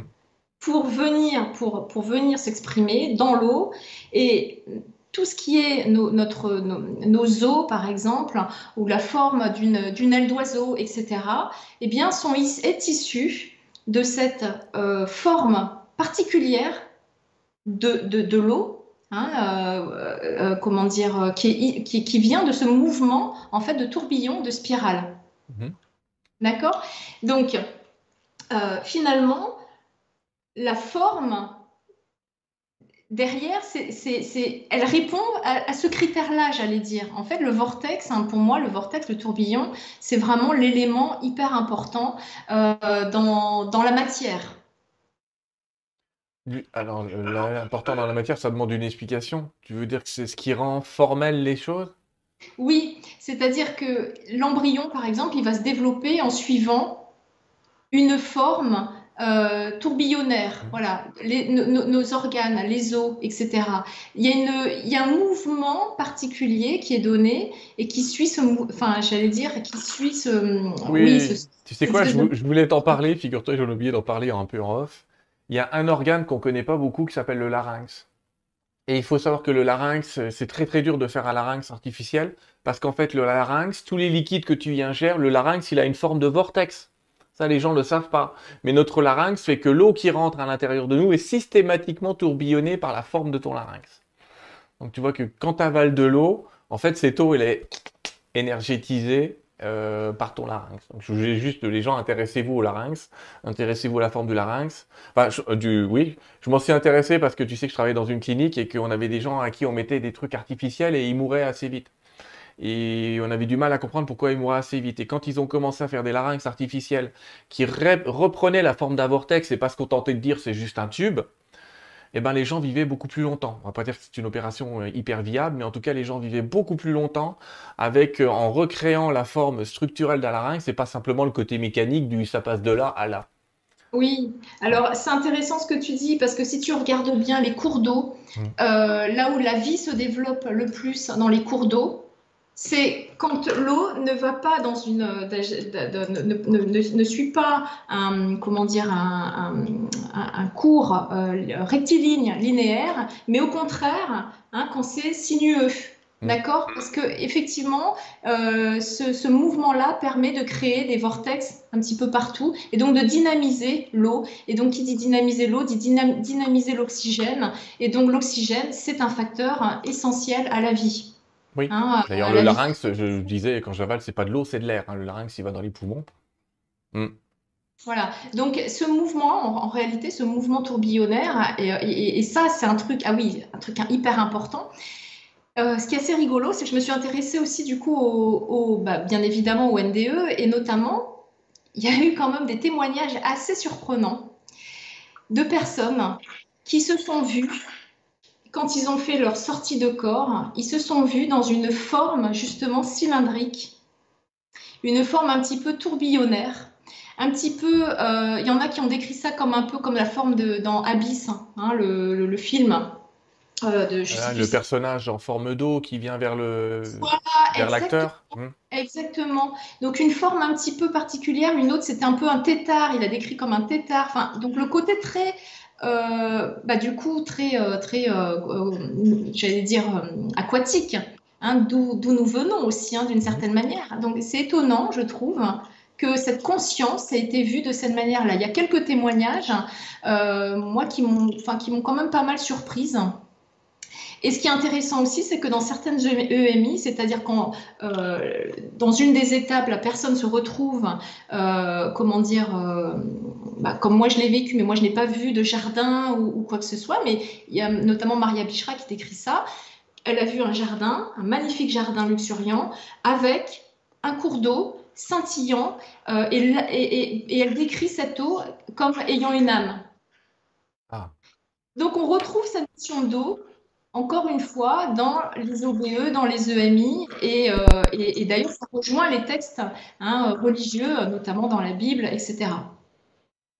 Donc je me dis, c'est quand même, euh, voilà, il y a des liens assez intéressants qui se font entre la science, entre les religions, les traditions, entre les EMI et euh, voilà, je me dis, c'est l'eau, vraiment, vraiment, c'est euh, c'est la vie, comme on dit. Hein. C'est vraiment la vie, mais vraiment avec un grand V. C'est-à-dire, euh, ça. Tu nous en as fait, Fabienne, un super exposé de cette vie. Je, je vous ramène au livre qui s'appelle Tout est lié, qui est beaucoup plus complet. On va passer, si tu veux bien, des questions-réponses avec le public. Mm-hmm. Je vais t'en poser quand même quelques-unes avant même qu'on nous les pose, puisqu'on est en train de parler d'eau et que je te vois boire. Moi aussi, je vais m'y mettre, tu vois, j'ai toujours mon verre qui est là qui est euh, et l'eau qu'on boit, quelle est son importance? Est-ce qu'elle est euh, qu'est-ce qui est pour toi entre guillemets de la bonne eau, de la mauvaise eau? Qu'est-ce qu'on peut faire autour de l'eau qu'on boit? La question va forcément tomber. Hein. Bah, l'eau qu'on boit déjà, c'est ce que dit d'ailleurs Marc-Henri. Hein, faut tout ce qui est bouteille en eau euh, dans, dans, des comment dire bouteilles de plastique, faut éviter parce que, euh, parce que bien évidemment, euh, on a des composés euh, de plastique à l'intérieur hein, qui se baladent, etc. Donc d'ailleurs, on se retrouve, j'ai entendu ça il n'y a pas si longtemps que ça, dans notre corps, alors ça c'est quand même assez surprenant, mais on a carrément l'équivalent d'une carte de crédit oui, le plastique. Oui, oui, c'est Enfin, c'est quand même incroyable, hein, incroyable. Donc en fait, on bouffe, on bouffe, on bouffe, on bouffe. Enfin, on boit de l'eau euh, avec des cochonneries dedans, hein, les mm. pesticides, euh, des plastiques hein, et autres adjuvants. Perturbateurs endocriniens très puissants d'ailleurs dans le plastique, oui. Mm. Voilà. Donc après, il y a des systèmes de purification de l'eau qui existent. Ce qui est intéressant, c'est aussi de dynamiser sa propre eau. Alors il y a. Euh, Comment? Alors comment il y a des petits, un bouchon, on peut trouver un petit bouchon qui crée ce mouvement de vortex, hein, on fait passer d'un, alors je le décris dans, le livre justement un petit peu comment faire, qui est, quelque chose qui est très très simple. Euh, après vous avez des systèmes euh, qui, existent hein, pour dynamiser l'eau. Euh, alors Marc-Henri il, explique tout ça hein, vraiment dans le détail. Moi je suis pas rentrée dans le détail de toutes ces approches là parce que pour moi, je n'en voyais pas l'intérêt puisqu'il y a déjà toute la liste qui existe hein, sur le site de Marc-Henri, mmh. Nature Et vous trouvez toutes les techniques pour dynamiser l'eau, pour euh, la purifier, etc. Et puis après, bon, voilà, vous faites votre, Effectivement, tu as raison, on va pas faire toutes les marques et tous les modèles, il y en a plein. Moi, j'ai un filtre WO avec de l'eau dynamisée à la maison, ça recrée un vortex et tout. Euh, on peut dynamiser de l'eau bêtement quand on n'a rien avec une cuillère en bois et tourner. Euh, c'est ça, créer son propre petit vortex en fait. Hein, hein, parce que qu'est-ce, qui se passe quand on crée ce petit vortex? Eh bien, on apporte de l'air, on apporte de l'oxygène. Donc, c'est ce qu'on appelle dynamiser l'eau en fait, tout simplement. On la rend euh, plus vivante. Hein, euh, encore une fois, ce que vous pouvez faire également, c'est placer votre eau pendant 3 heures euh, au soleil hein, pour qu'elle se recharge justement en lumière. Mmh. Euh, on peut également la magnétiser. Alors, on a tous du magnétisme dans les mains. il suffit de placer ses, mains de part et d'autre de la bouteille d'eau. Vous pouvez émettre une intention. Hein, de, justement de, que cette eau soit bonne à boire. Vous pouvez mettre une intention d'amour, par exemple. Donc l'eau, elle est très réceptive, comme on l'a vu tout à l'heure. En fait, elle prend l'information qu'on va lui communiquer. Hein, c'est comme un, tu l'as dit tout à l'heure, un MP3, un CD, ça capte l'information. Donc ça veut dire aussi que euh, puisque cette information, puisque cette eau, elle capte l'information, nous-mêmes, hein, on l'a vu, nous sommes de l'eau. Donc ça veut dire qu'on peut capter les informations des autres personnes. Alors moi, c'est une hypothèse aussi que j'aimais dans le bouquin, de se dire, est-ce que l'eau n'est pas un support justement d'information, euh, j'allais dire, de, comment dire, des, émotions de l'autre personne qu'on va, ben, va recevoir. Alors on peut, j'allais dire, euh, si on voit la personne, on peut, sentir, on peut percevoir bien évidemment ses émotions, mais on peut se dire aussi que peut-être cette personne-là, elle émet des propres informations non verbalisées qu'on va nous-mêmes capter hein, au point de vue énergétique et qu'on va euh, garder, nous, dans notre corps. Donc ça fait poser énormément de questions sur nos pensées, sur euh, nos pensées, l'impact que ça peut avoir aussi sur notre corps, etc. etc. Voilà, tu donnes plein de petits trucs à la fin du bouquin, je précise qu'à la fin du livre, les, dernières pages sont consacrées à ces petits trucs. On peut expliquer, euh, oui, il y a des gens qui posent des bouteilles d'eau en verre sur une fleur de vie, on peut imaginer que toutes les formes ont une résonance. Vous avez, euh, par exemple, je prends la pierre de l'Uruguay, vous posez un support en verre dessus. Il existe aussi, là j'en ai une à la maison, moi j'ai une bouteille, tu vois, dans laquelle il y a un cristal à l'intérieur. Et en fait, ça va, euh, si tu veux, l'énergie de ce cristal se retrouve dans l'eau. Enfin, ça existe avec plein de cristaux, ce genre de petites bouteilles. Renseignez-vous, vous trouverez, ne me demandez pas où, euh, cherchez les amis. et effectivement, on s'aperçoit que on n'a pas parlé des, des, travaux du docteur Masuru Emoto, qui lui a consisté à mettre des bouteilles avec des intentions et s'apercevoir qu'en fonction de l'intention que tu mets sur une eau, même en écrivant le mot paix, en écrivant le mot guerre bêtement, j'allais dire sur des bouteilles, il s'est aperçu mm. que les cristaux que ça formait une fois que tu faisais geler l'eau n'avaient pas du tout la même forme, que ça avait une forme plutôt cohérente et sympa quand tu mettais paix, amour et joie, et une forme complètement distordue quand tu mettais je te déteste et je te hais. Et on se dit, quand on sait qu'on est composé d'eau, c'est-à-dire que l'impact de nos émotions fait la même chose et qu'on crée des structures cohérentes ou incohérentes dans l'eau. Tu en parles énormément dans le bouquin, donc je laisse les gens y aller. Autre indice, euh, c'est toujours mon côté euh, clinique. Je m'aperçois que maintenant, quand tu vas te faire opérer, avant, les anesthésistes, ils disaient, euh, faut être à jeun. Maintenant, on te dit le matin de t'hydrater 4 euh, heures avant euh, l'opération, parce qu'on s'aperçoit que quelqu'un qui est bien hydraté, ils n'ont pas une explication vraiment réelle pour le moment, mais avec ce qu'on vient de dire, on peut en trouver. Quelqu'un qui est bien hydraté cicatrisera beaucoup plus vite que quelqu'un qui n'est pas à la suite de son opération. Donc ça ne veut pas dire buvez une heure avant, il hein. ne faut pas boire 4 euh, heures à 6 heures avant une opération, vous ne buvez pas. Mais par contre, dire vous êtes à jeun depuis la veille, non, on a arrêté ça. Donc comme quoi, le fait de faire circuler de l'eau, de faire circuler de l'information, comme tu l'as dit tout à l'heure, ça va jouer sur notre système immunitaire et que moins on a d'eau, moins ce système est performant, on va dire.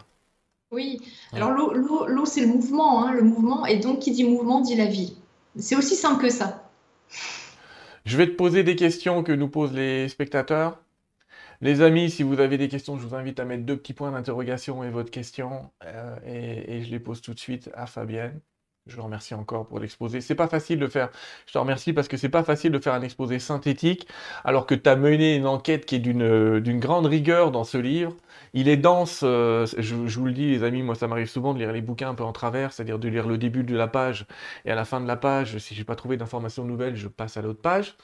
Ce qui fait que j'ai des lectures très rapides parfois, mais dans, dans ton cas, c'est pas possible. C'est-à-dire qu'il y a tellement d'informations dans ce livre qu'il faut lire la page en entier. Donc j'ai passé le week-end dessus et c'était très intéressant. Euh, j'ai une écriture fluide, je précise. Ça m'arrive aussi de dire que des fois c'est compliqué. Là, c'est pas compliqué. Tu arrives à nous rendre ça euh, super bien disponible. Tu donnes tout un tas de références pour les gens qui veulent aller plus loin. Il y a des notes de bas de page avec toutes tes sources. C'est sourcé, comme on dit de nos jours. Hein. C'est vraiment à chaque fois que tu, cites quelqu'un, euh, tu nous cites où tu l'as trouvé, d'où ça sort. Tu parles des expériences aussi que tu as fait avec un ami commun qui est Jean-Marie Le Gall à propos du, du, fait de magnétiser une eau et d'en obtenir des propriétés curatives derrière. Euh, enfin, tu parles de tout un tas de gens. Oui, alors Jean-Marie, oui, effectivement, une expérience qui a été faite. hein, euh, donc, euh, alors, euh, c'est, c'est- ça remonte à très très loin, dans les années 80. Euh, c'est, alors, très rapidement, hein, c'est une expérience effectivement qui a été faite à, à, comment dire, à, à l'hôpital de Villejuif. Donc Jean-Marie Le Gall, hein, qui est magnétiseur, alors il est médium spirit également, hein, il travaille avec son, son- son grand-père hein, qui, qui était médecin, Mhm. et en fait il lui a été demandé de magnétiser de l'eau. Donc euh, en présence, hein, bien évidemment, c'est vraiment un protocole, vous verrez hein, dans, le livre, hein, c'est un protocole vraiment euh, aux petits oignons comme on dit, qui a été fait à l'époque, en présence d'un célèbre cancérologue qui était, le docteur Schwarzenberg. Euh, et puis donc de Yves Lignon, qui est euh, mathématicien, statisticien et qui a participé également à l'expérience. Et donc il a été demandé en fait à Jean-Marie de magnétiser de l'eau. Et cette eau ensuite a servi à, euh, comment dire, a, a, été utilisée pour euh, euh, observer en fait la croissance de, de graines de radis hein, et de petits pois.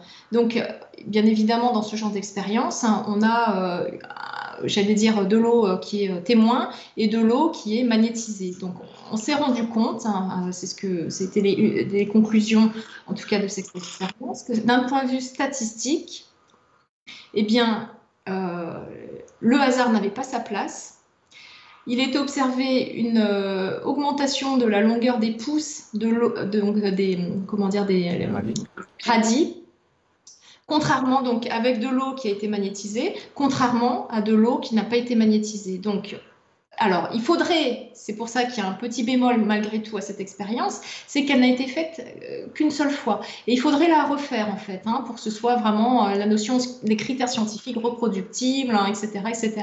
Pour X raisons que vous découvrirez justement dans le bouquin, ça n'a pas pu se faire, d'accord? Mais cette expérience-là, elle, elle n'avait jamais été divulguée au grand public, mmh. elle n'a jamais été, été, divulguée par ailleurs. Et je remercie infiniment d'ailleurs Jean-Marie et Yves Lignon sur, euh, sur cette, pour m'avoir autorisé en fait à me donner tous les documents nécessaires pour que je puisse relater cette expérience.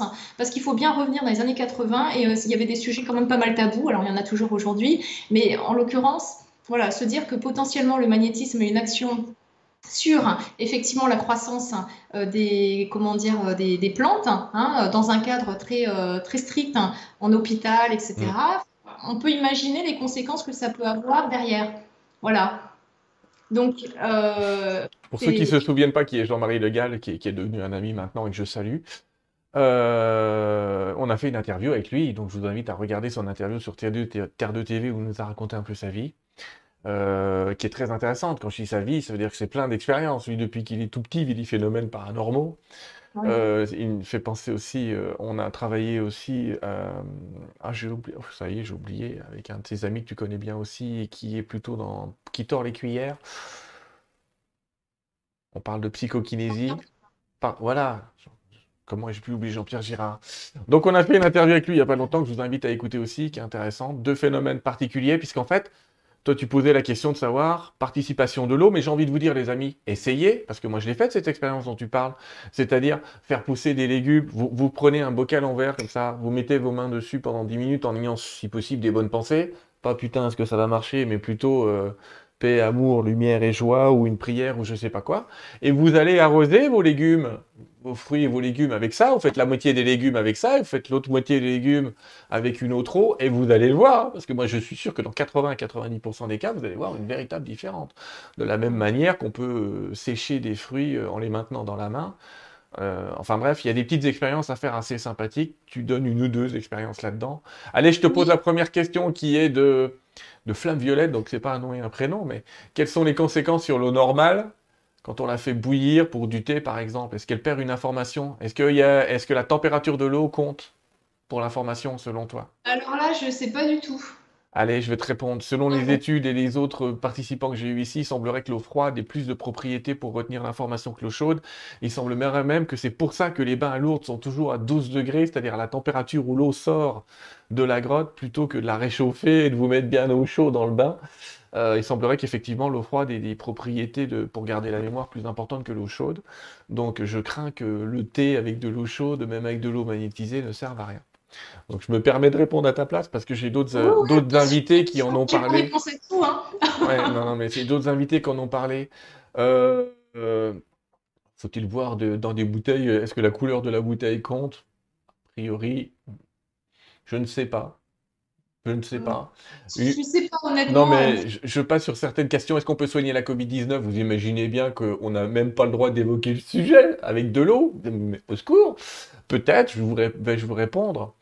Euh, les mouvements spiralés de... Est-ce que c'est plus intéressant, que ce serait plus intéressant de recueillir de l'eau dans une rivière là où elle a été dynamisée, donc près d'un tourbillon, que là où elle l'est pas? Je dirais oui. Euh, on va dire euh, de manière très, très instinctive, je dirais oui, puisque bien évidemment, il y a plus d'oxygène à cet endroit-là qu'ailleurs. Hmm, d'accord. Est-ce que pour toi, il y a une eau qui est meilleure qu'une autre en magasin? Alors déjà, il vaut mieux aller dans les magasins bio. Bon, ça, tout le monde va être d'accord avec ça, je pense. Euh, et puis, euh, ne prenez pas des bouteilles euh, en plastique, mais plutôt des bouteilles en verre. Après, je donnerai pas de marque, hein, très honnêtement. De toute façon, on va laisser les bios se battre entre eux, entre la Montroucou et, et, sa collègue. Là, je sais plus, ils se battent pour des eaux. J'ai vu des gens en bio se battre pour l'eau. Je me dis, non, arrêtez de vous battre pour ça, s'il vous plaît. Mais tu as raison, il y a de plus en plus de magasins bio, par contre, qui proposent des grosses bonbonnes et on vient avec sa bouteille en verre les remplir ou ses bouteilles en verre les remplir et c'est dans ce cas-là vaut mieux à la rigueur. Oui, oui, oui, complètement, complètement. Après, euh, encore une fois, euh, pour tout ce qui est, euh, je dirais, ce genre d'informations, n'hésitez pas à aller sur le site de Marc-Henri, qui est très, très, très bien fait. Tu peux nous redonner le nom du site? Oui, Nature au Quentin. N-A-T-U-R-E-A-U, Q-U-A-N-T. Voilà, c'est le site de Marc-Henri, où là, vous avez, mais c'est une mine d'informations. Sur justement les moyens pour dynamiser l'eau, les, les, comment dire, euh, le, type d'eau, quel, quel type d'eau choisir, etc., etc. Là, vraiment, vous avez toutes les infos. Hein. parce que moi, je, je, sans faire de jeu de mots, je vais sécher à un moment donné sur cette Ouais, je pense, ouais. Moi, j'étais en train de penser à l'amour calme, à l'amour au cou. Je précise pour les gens qui aiment les liens que le lien pour le livre, je l'ai mis en dessous de la vidéo. Vous avez le lien de, pour l'acheter chez l'éditeur ou à la FNAC. J'ai pas mis un lien par un, site qui commence par A, mais c'est soit chez l'éditeur, soit à la FNAC. Vous allez le trouver. Encore une fois, il est sorti hier, hein, donc n'essayez pas de l'avoir avant, j'allais dire, mais comme on est après, tout va bien. Euh, le lien est en bas. Alors, je continue les questions. Euh, je suis un peu perdu là-dedans. Il y a beaucoup de remarques, beaucoup de gens que ça intéresse. C'est une question assez étrange. Est-ce que le vin aurait les mêmes propriétés que l'eau? Est-ce que, tout ce qui contient de l'eau garderait. C'est-à-dire, en gros, de l'eau, du sirop, du vin, de la bière euh, A priori, euh, l'eau, c'est l'eau. L'eau, c'est l'eau. tout ce qui contient de l'eau devrait euh, obéir à la même caractéristique. On se souvient que Jésus buvait du vin et leur disait pas tous, euh, prenez et buvez-en tous, ceci est de l'eau dynamisée. Non. Après, ça dépend qu'est-ce qu'on recherche comme effet aussi. Hein. Un petit effet euphorisant, c'est sûr qu'il vaut mieux boire un petit peu de vin que l'eau. Ouais, c'est sûr que là, il n'y a pas besoin de la dynamiser beaucoup. Euh. ça dynamise tout seul, je pense. Euh, effectivement, on, nous reparle des expériences de Masuro Emoto qui a aussi fait des expériences avec du riz. Oui, alors juste petite précision concernant ces expériences qui ont malgré tout été un petit peu controversées, enfin pas controversées, mais pas forcément euh, validées dans le milieu scientifique. Mm. Euh, parce que en fait l'histoire des cristaux, hein, les, cristaux effectivement son, j'allais dire, il n'a pas forcément gardé tous les cristaux, euh, voilà. Donc déjà scientifiquement, ça pose un, problème. Euh, et puis, euh, et puis, il y, avait aussi une notion de, de critères de beauté, c'est-à-dire de dire, ok, ça, je le garde parce que je trouve que c'est beau, un beau cristal, alors que celui-là, je le garde pas avec une même intention. Donc scientifiquement, c'était un petit peu sujet à, à caution, on va dire, voilà, son expérience. Mais ça n'empêche pas que cela prouve quand même que nos émotions ont, ont un impact sur l'eau, sur la structure de l'eau, que euh, la musique, comme tu le disais tout à l'heure, a un impact également sur, euh, sur, euh, sur, sur, sur, les cristaux. Alors effectivement, Pour donner un exemple très concret, quand vous passez euh, de la musique classique, ça fait un magnifique cristal. À contrario, euh, du hard rock, hein, quelque chose d'un peu plus euh, voilà violent, le cristal, il ressemble pas du tout. c'est pas du, enfin, on va dire c'est pas beau esthétiquement parlant. Hein. c'est des critères esthétiques encore une fois. Hein. donc voilà, ça fait poser des questions un petit peu. Oui, j'ai connu des tas d'invités, enfin quelques-uns qui nous racontaient qu'en fait on est la musique qu'on entend. On devrait dire on est l'eau qu'on boit, mais on est aussi la musique qu'on entend et on devient la musique qu'on écoute. Et c'est pas faux, hein, une fois que vous écoutez tout le temps le même, euh, finalement la même musique, vous allez vous habiller comme le chanteur, vivre comme le chanteur que vous écoutez. Euh, regardez bien, c'est pas si faux que ça. Et effectivement, il y a eu l'expérience. L'expérience, elle a été faite, hein, Fabienne, avec les tomates, à qui on a passé du hard rock, et d'autres tomates à qui on a passé du Handel. Alors je sais plus. Il me semble que la musique qui est la plus efficace s'appelle le canon de Pachelbel et que le canon de Pachelbel, qui en plus contient une suite de Fibonacci à l'intérieur, enfin ça obéit à plein de, données euh, un petit peu étranges, ce canon de Pachelbel fait pousser les légumes à vitesse grand V. Mmh. Donc effectivement, euh, impact sur l'eau, impact sur euh, les tomates qui sont mélomanes, qu'est-ce que vous voulez que je vous dise? On peut boire l'eau des ruisseaux et des torrents. Les amis, je vous invite à vérifier la potabilité de l'eau avant de la boire. Évidemment, on va pas vous dire d'aller boire n'importe quoi, même si tout à l'heure, euh, tu nous as dit que Bernadette a eu le courage de boire la première eau qui est sortie de Lourdes, qui était un petit filet, alors qu'aujourd'hui, il y a quand même un bon débit hein, sur, euh, sur l'eau de Lourdes, mais elle a commencé à boire de la boue. Aujourd'hui, c'est pas de la boue. Hein. Et d'ailleurs, euh, à Lourdes, la potabilité de l'eau, je crois qu'elle est vérifiée plusieurs fois par jour. Oui, oui, oui. Il y a des contrôles rigoureux, effectivement, qui sont menés par l'ARS. Ouais. Mm. Mm. Donc c'est pour dire, buvez pas euh, l'eau de n'importe où non plus. Hein, parce que vous savez pas non plus s'il n'y a pas une usine chimique qui vous a largué des trucs dedans 3 euh, km avant. Le nom du site, on l'a redonné. Le nom du filtre que j'utilise moi, c'est EWO. Tapez simplement EWO. Euh, c'est vendu en Suisse, mais on peut l'avoir en France. et ça permet de filtrer, dynamiser en gardant les oligo-éléments. Peu importe. Mais on va pas se battre sur la qualité des filtres, ils sont tous bons. Ah oui, pour ceux qui n'ont rien, je précisais qu'il y a un appareil qui est très con, mais qui marche très bien pour dynamiser de l'eau. C'est simplement, euh, ça s'appelle un décanteur de vin. C'est un petit appareil où, qui sert, vous versez du vin dedans, ça crée un tourbillon et ça ramène de l'air dedans. Et mm. votre vin, il a un meilleur goût après. Or, il se trouve que si vous n'avez rien pour dynamiser de l'eau, ça marche très très bien aussi. Hein, j'ai essayé. Un décanteur à vin pour dynamiser de l'eau, ça marche très très bien. Je ne parle pas de la carafe à décanter, je parle du décanteur, ce qu'on appelle automatique ou direct, c'est-à-dire vous versez l'eau, ça crée un vortex, ça rajoute de l'oxygène. C'est très très bien, ça coûte pas cher, parce que sinon les filtres, ça peut vite coûter cher. Hein. Les, tous ces histoires de dynamisation de l'eau. Euh, je regarde quel type de programmation reçoit l'eau avec la fleur de vie ben, Une cohérence, on va dire, une cohérence, je vais dire ça. Il y a des questions qui me semblent hors sujet, donc je ne vais pas les prendre. Est-ce que la forme dans laquelle l'eau est joue? À mon avis, oui, de manière fractale. C'est-à-dire que je pense que la forme, autrement dit, si je prends un vase en forme d'Aladin ou si je prends euh, une carafe en forme de girafe, oui, mais à mon avis, c'est pour non plus être euh, vous savez, l'eau, avant que son information, euh, comment vous dire, euh, vous arrive, alors si elle est très, marquée comme l'eau de Lourdes, ça va être euh, quasiment instantané. Il y a même des gens, tu as dû le remarquer, on en avait parlé avec le docteur Tellier, il y a des gens qui prennent la bouteille d'eau en main, ils la boivent même pas, et le miracle arrive. Ils n'ont pas touché l'eau, ils l'ont pas bu. Euh, voilà. Et puis à côté de ça, vous avez des eaux qu'on pourrait appeler lentes, où il va falloir en boire beaucoup pour que ça agisse, mais c'est un petit peu particulier. Mm. L'eau ferrigineuse, on n'en parlera pas, les amis, c'est un sketch. Euh, je regarde si j'ai encore d'autres questions, parce que là, on parle de la forme des carafes. On me demande ce que tu penses de l'eau de refroidissement des réacteurs nucléaires. on va peut-être pas la boire, hein, même si c'est juste pour refroidir. Euh, bon. Pourquoi ne pas dynamiser l'eau de notre corps directement? Ben Parce qu'il le fait, ton corps. Alors ça, c'est drôle ce que tu dis là, parce que je suis en train de... J'ai lu et vu un reportage sur les derviches tourneurs. Et c'est ces gens qui font des danses extatiques. Euh, et il semblerait que les, propriétés de leur sang soient plus les mêmes après, et que notamment l'eau, si tu sais que dans le sang, hein, il n'y a pas que des globules rouges et des globules blancs, il y a de l'eau quand même pour que ça circule là-dedans. On va dire que c'est... En plus, euh, très particulier, je vous informe quand même si vous ne le saviez pas, la composition de l'eau de votre corps est très très proche de l'eau de la mer. D'ailleurs, euh, dans les pays euh, qui n'ont pas de sang à disposition, on peut remplacer du sang, c'est-à-dire des poches de sang, on les remplace par de poches d'eau de mer dessalée. On enlève juste le sel qui est en excès dans la mer, mais de l'eau dessalée pourrait servir de, de ce qu'on appelle un liquide de remplissage dans le corps. Ça, c'est intéressant de se dire que l'eau de la mer et l'eau qu'on a dans le corps ont pratiquement les mêmes, la même formule. Pour ceux qui connaissent ça, ça s'appelle le plasma de Quinton et c'est encore utilisé comme remède de nos jours, le plasma de mm. Quinton.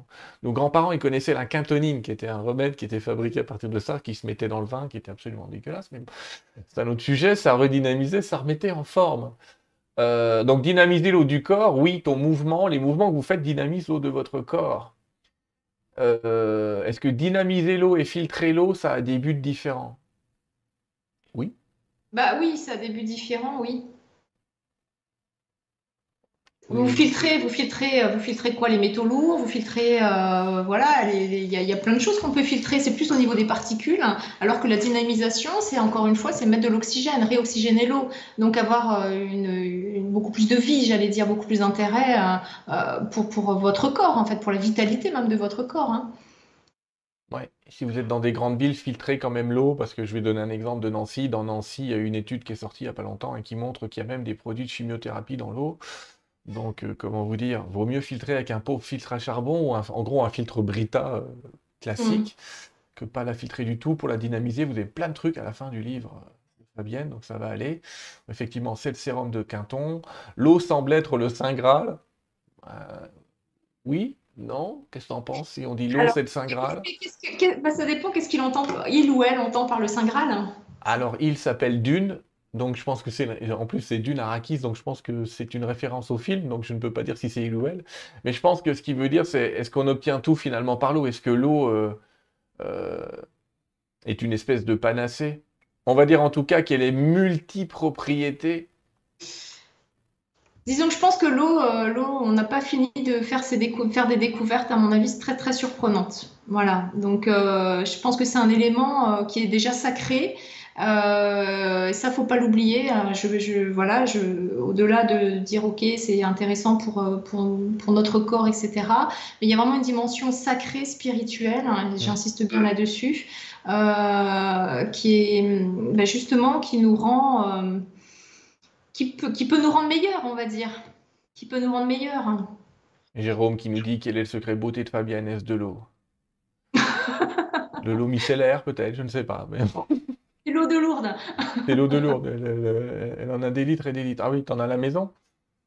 Ah, J'en avais ramené, oui, oui, bien sûr, quand je suis allée à Lourdes, hein, effectivement, j'ai ramené, euh, j'ai ramené quelques bidons. Alors, je n'ai pas fait de trafic, trafic d'eau de Lourdes, mais, mais oui, oui, j'en ai ramené parce que j'ai fait quelques expériences aussi avec cette eau de Lourdes hein, que, je relate également euh, voilà, dans, dans le livre, hein, parce que j'ai fait une expérience avec une femme hein, qui a des, hein, qui a, qui a des, des, ressentis sur, sur l'eau, voilà, et qui, me, qui me disait, bah, tiens, voilà, telle eau, voilà ce qu'elle ressent, ce qui s'est passé, etc. Donc voilà, j'ai fait une expérience un petit peu avec un protocole en double aveugle, avec un huissier, euh, voilà, c'est encore une autre, on en a pour toute la nuit sinon.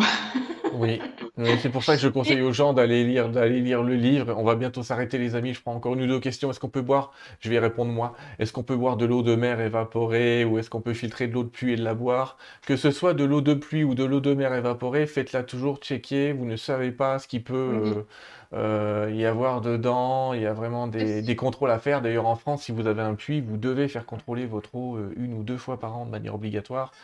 Et avec tout ce qui traîne de nos jours, voilà. Parce qu'on est en train de vous dire que l'eau est pleine de propriétés. Ça ne veut pas dire non plus qu'on ne peut pas s'empoisonner avec de l'eau. Euh, tout à fait. Ah oui, bah bien sûr, bien sûr. Et puis, ce enfin, ce qu'il faut savoir aussi, c'est que dans l'air, il y a pas mal de cochonneries, et donc l'eau, elle va capter aussi les cochonneries de l'air. Hein. Donc, euh, voilà. On se souvient notamment des pluies acides ou de choses comme ça. Oui, oui, bien sûr, bien sûr. Donc il faut effectivement, moi, si j'ai un conseil à donner à ces personnes qui se posent des questions sur l'eau, euh, l'eau de pluie, l'eau, euh, euh, l'eau du, jardin, l'eau de ceci, cela, c'est de faire analyser. Hein. Après, il faut revenir très terre à terre, j'allais dire, et puis faire analyser effectivement cette eau, voir s'il n'y a pas des cochonneries dedans pour votre santé, bien évidemment. Joël Ducatillon, à une époque, avait créé une eau qui s'appelle l'eau diamant. Est-ce que tu en as entendu parler? Sinon, je t'explique vite fait. Je vais t'expliquer. Euh, il avait encodé de l'eau, il avait trouvé un système qui encodait de l'eau, il appelait ça de l'eau diamant, qui était censé avoir des, vertus curatives. Il en donnait aux gens. Le principe, c'était d'en mettre un petit peu et de remplir euh, ta bouteille avec. Euh, et tu créais comme ça de l'eau diamant, qui était censé être une eau dans laquelle il avait mis des très bonnes intentions et des très grandes intentions. Moi, je pense que tu n'en as pas entendu parler. D'ailleurs, Joël, il a un peu arrêté. Je crois qu'il vend les codeurs maintenant, mais il ne vend plus, il vend plus l'eau diamant, qui d'ailleurs était distribué gratuitement, l'eau diamant de manière générale. Euh, quel est ton... Je vais arrêter avec les questions, les amis. Tu t'as répondu déjà à beaucoup de questions. Et puis, je pense que... Je vais juste te dire un truc. Il y a un tas de questions qui sont un peu hors concours, on va dire, mais pas forcément hors de propos, les amis, mais on peut pas parler de tout. On a l'impression que tu as, ouvert l'intérêt des gens sur l'eau. Effectivement, on se dit un truc aussi simple que l'eau, et finalement, on peut passer sa vie à étudier l'eau, on peut passer sa vie à étudier ses propriétés, on peut passer sa vie euh, à en trouver euh, les vertus. Complètement, complètement. Je pense que encore une fois, euh, on, va vraiment, vraiment, à mon sens, encore découvrir des choses très, très intéressantes dans les années à venir concernant les propriétés de l'eau, vraiment. D'un point de vue scientifique, mais pas que. Voilà, c'est mon ressenti en tout cas. Et on sait, euh, je, je, vais un peu conclure et je, te laisserai la main tout à l'heure. On sait qu'il y a des travaux en Russie notamment. Euh, effectivement, j'ai vu des gens qui parlaient des plaques de Kolsov, que je t'en ai parlé un peu, hein, de ces correcteurs d'état fonctionnel. Il y a d'autres techniques, il y a d'autres personnes qui commencent à inventer des encodeurs d'eau. Bon, ça va être comme tout, les amis. Dans ces trucs-là, il va y avoir des trucs. Euh, qui vont coûter cher et qui font rien, des trucs moins chers et qui sont très utiles, des trucs où vous pouvez imprimer une image en radionique sur votre imprimante, euh, une onde de forme, la mettre dans l'eau et ça va marcher. Ce que je veux vous dire, c'est, on va pas vous dire qu'est-ce qui marche et qu'est-ce qui marche pas, parce que j'ai vu plein de questions sur l'arc cristal, sur les plaques de Code-Soft, c'est pour ça que je te les ai pas posées. Euh, je veux juste vous dire quelque chose. Le meilleur encodeur de l'eau, c'est vous. Je sais pas si on est d'accord, mais le meilleur encodeur, le meilleur encodeur de l'eau, c'est vous, c'est vous. Vous prenez votre bonne vieille bouteille en verre, vous arrivez à, vous mettre dans une intention de prière, dans une intention positive, à minima dans une intention neutre, puisqu'en fait, rien qu'en mettant les mains sur un, module en verre, l'eau va enregistrer votre propre fréquence. Et en rebuvant votre propre fréquence, vous allez déjà euh, réinformer votre système avec d'autres choses je ne vais pas en parler parce que c'est le principe de la marolie aussi, qui est le truc de mon ami Tal Chaleur, c'est boire son urine, mais on va pas en parler ce soir. C'est pas le sujet de ce soir, mais c'est le même principe, c'est de réenvoyer l'information de son propre corps à l'intérieur. Mais ça marche très bien aussi avec de l'eau qu'on met dans. Enfin, alors, alors l'eau que vous mettez, je peux vous conseiller éventuellement, si vous voulez encoder de l'eau, la plus facile, donc c'est à température de 10-12 degrés, comme l'eau de Lourdes. Et si vous pouvez acheter en pharmacie de l'eau distillée, c'est encore mieux, parce qu'on sait que les certains oligo-éléments métalliques euh, qui peuvent être dans l'eau mm, ne participent pas à son encodage, on va dire. Mais vous pouvez, et, de l'eau comme ça purifiée, vous pouvez en boire un petit peu. Alors ne buvez pas que de l'eau purifiée, parce que vos reins, ils vont pas apprécier. Hein, je vous le dis tout de suite. Mais si vous voulez faire ces petits encodages ou ces petites expériences, c'est assez sympathique. Tu as une expérience à nous conseiller, toi, avec l'eau? Alors, c'est ce que tu disais, en fait, euh, magnétiser, mettre ses mains autour de l'eau, hein, tout simplement, pour avec une intention euh, positive, une intention d'amour, une intention de, justement de, purifier cette eau, de, la boire, qu'elle vous fasse du bien, qu'elle vous dynamise. Euh, l'intention, vraiment, c'est quelque chose qui est très puissant. Nous-mêmes, en fait, notre corps est quand même une sacrée machine entre guillemets, qui a de grandes capacités, notamment d'auto-guérison. Euh, et, et, voilà, donc euh, faites-vous confiance, j'allais dire, euh, ayez des intentions positives, hein, on l'a vu que ça peut avoir un impact sur notre corps et puis sur notre environnement hein, de toute façon, puisque tout n'est qu'un champ d'information, encore une fois.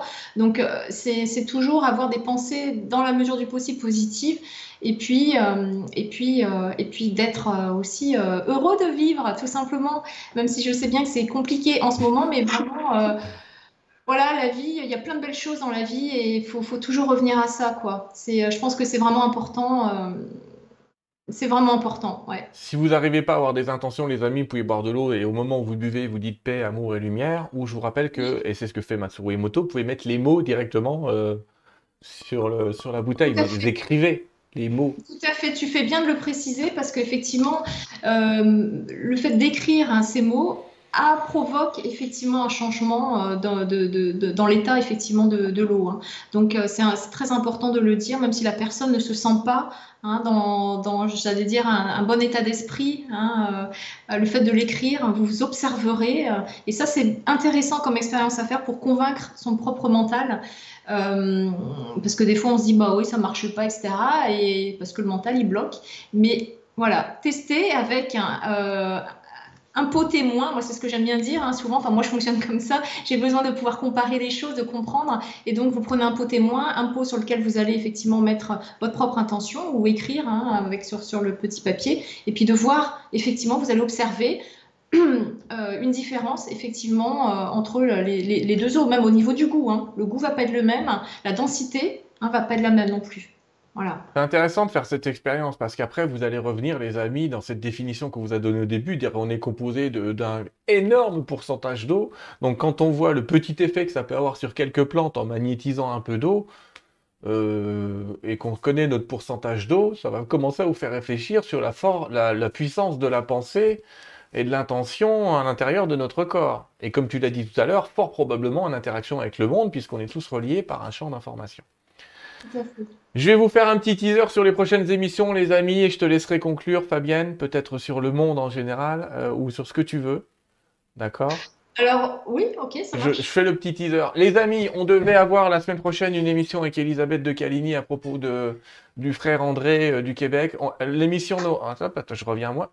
L'émission n'aura pas lieu parce que parce qu'elle a eu des problèmes techniques, pour tout vous dire, et qu'elle a perdu euh, une partie de ses données, ce qui est fort dommage.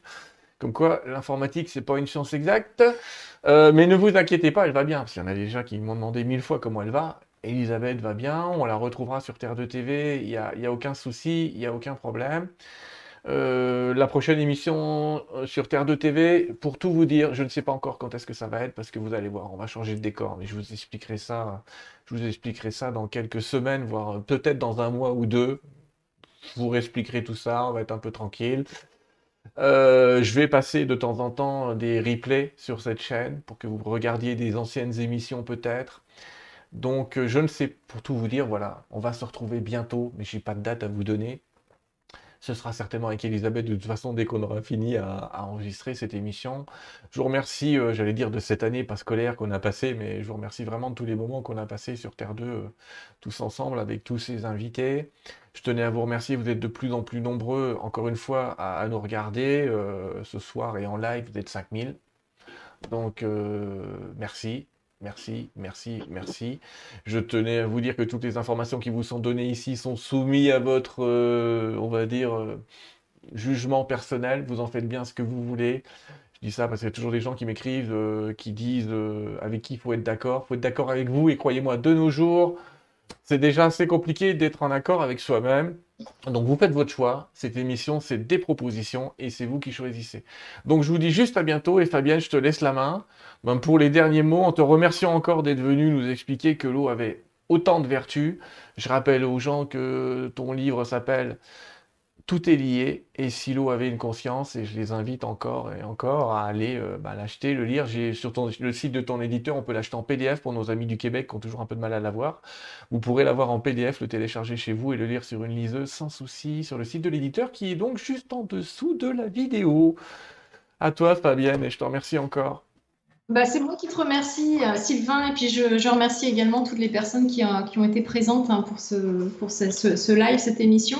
Et je tiens juste à terminer cette émission avec euh, une citation d'une euh, une, jeune fille euh, du peuple des Premières Nations de l'Ouest canadien, qui s'appelle Automne Pelletier et qui a prononcé un discours en fait aux Nations Unies à New York hein, lors de la Journée mondiale de l'eau en 2018. Alors je, je, je la cite. Cessez de polluer l'eau et apprenez à respecter l'eau. L'eau est sacrée, elle a un esprit. Ce qu'on m'a dit au cours des cérémonies de mon peuple, c'est que la terre-mère a survécu pendant des millions d'années sans nous et il nous a fallu moins d'un siècle, moins d'un siècle pour la détruire. La terre-mère n'a pas besoin de nous, mais nous, nous avons besoin d'elle. Voilà, je tiens juste à terminer avec cette phrase euh, parce que je pense qu'on arrive en, bout de course de quelque chose là. Euh, et encore une fois, l'eau, euh, c'est essentiel, la nature est essentielle. Si on est complètement déconnecté de la nature, on se déconnecte de la vie, on se déconnecte de nous-mêmes. Voilà, donc c'est le, je voudrais juste terminer par ça. Merci, Fabienne. Tu sais quoi, c'est la journée de la Terre à partir de ce soir, donc ça tombe bien ce que tu viens de dire. C'est la journée internationale de la Terre dès ce soir. Merci encore à toi, Fabienne, et à bientôt. À bientôt. Au revoir, les amis.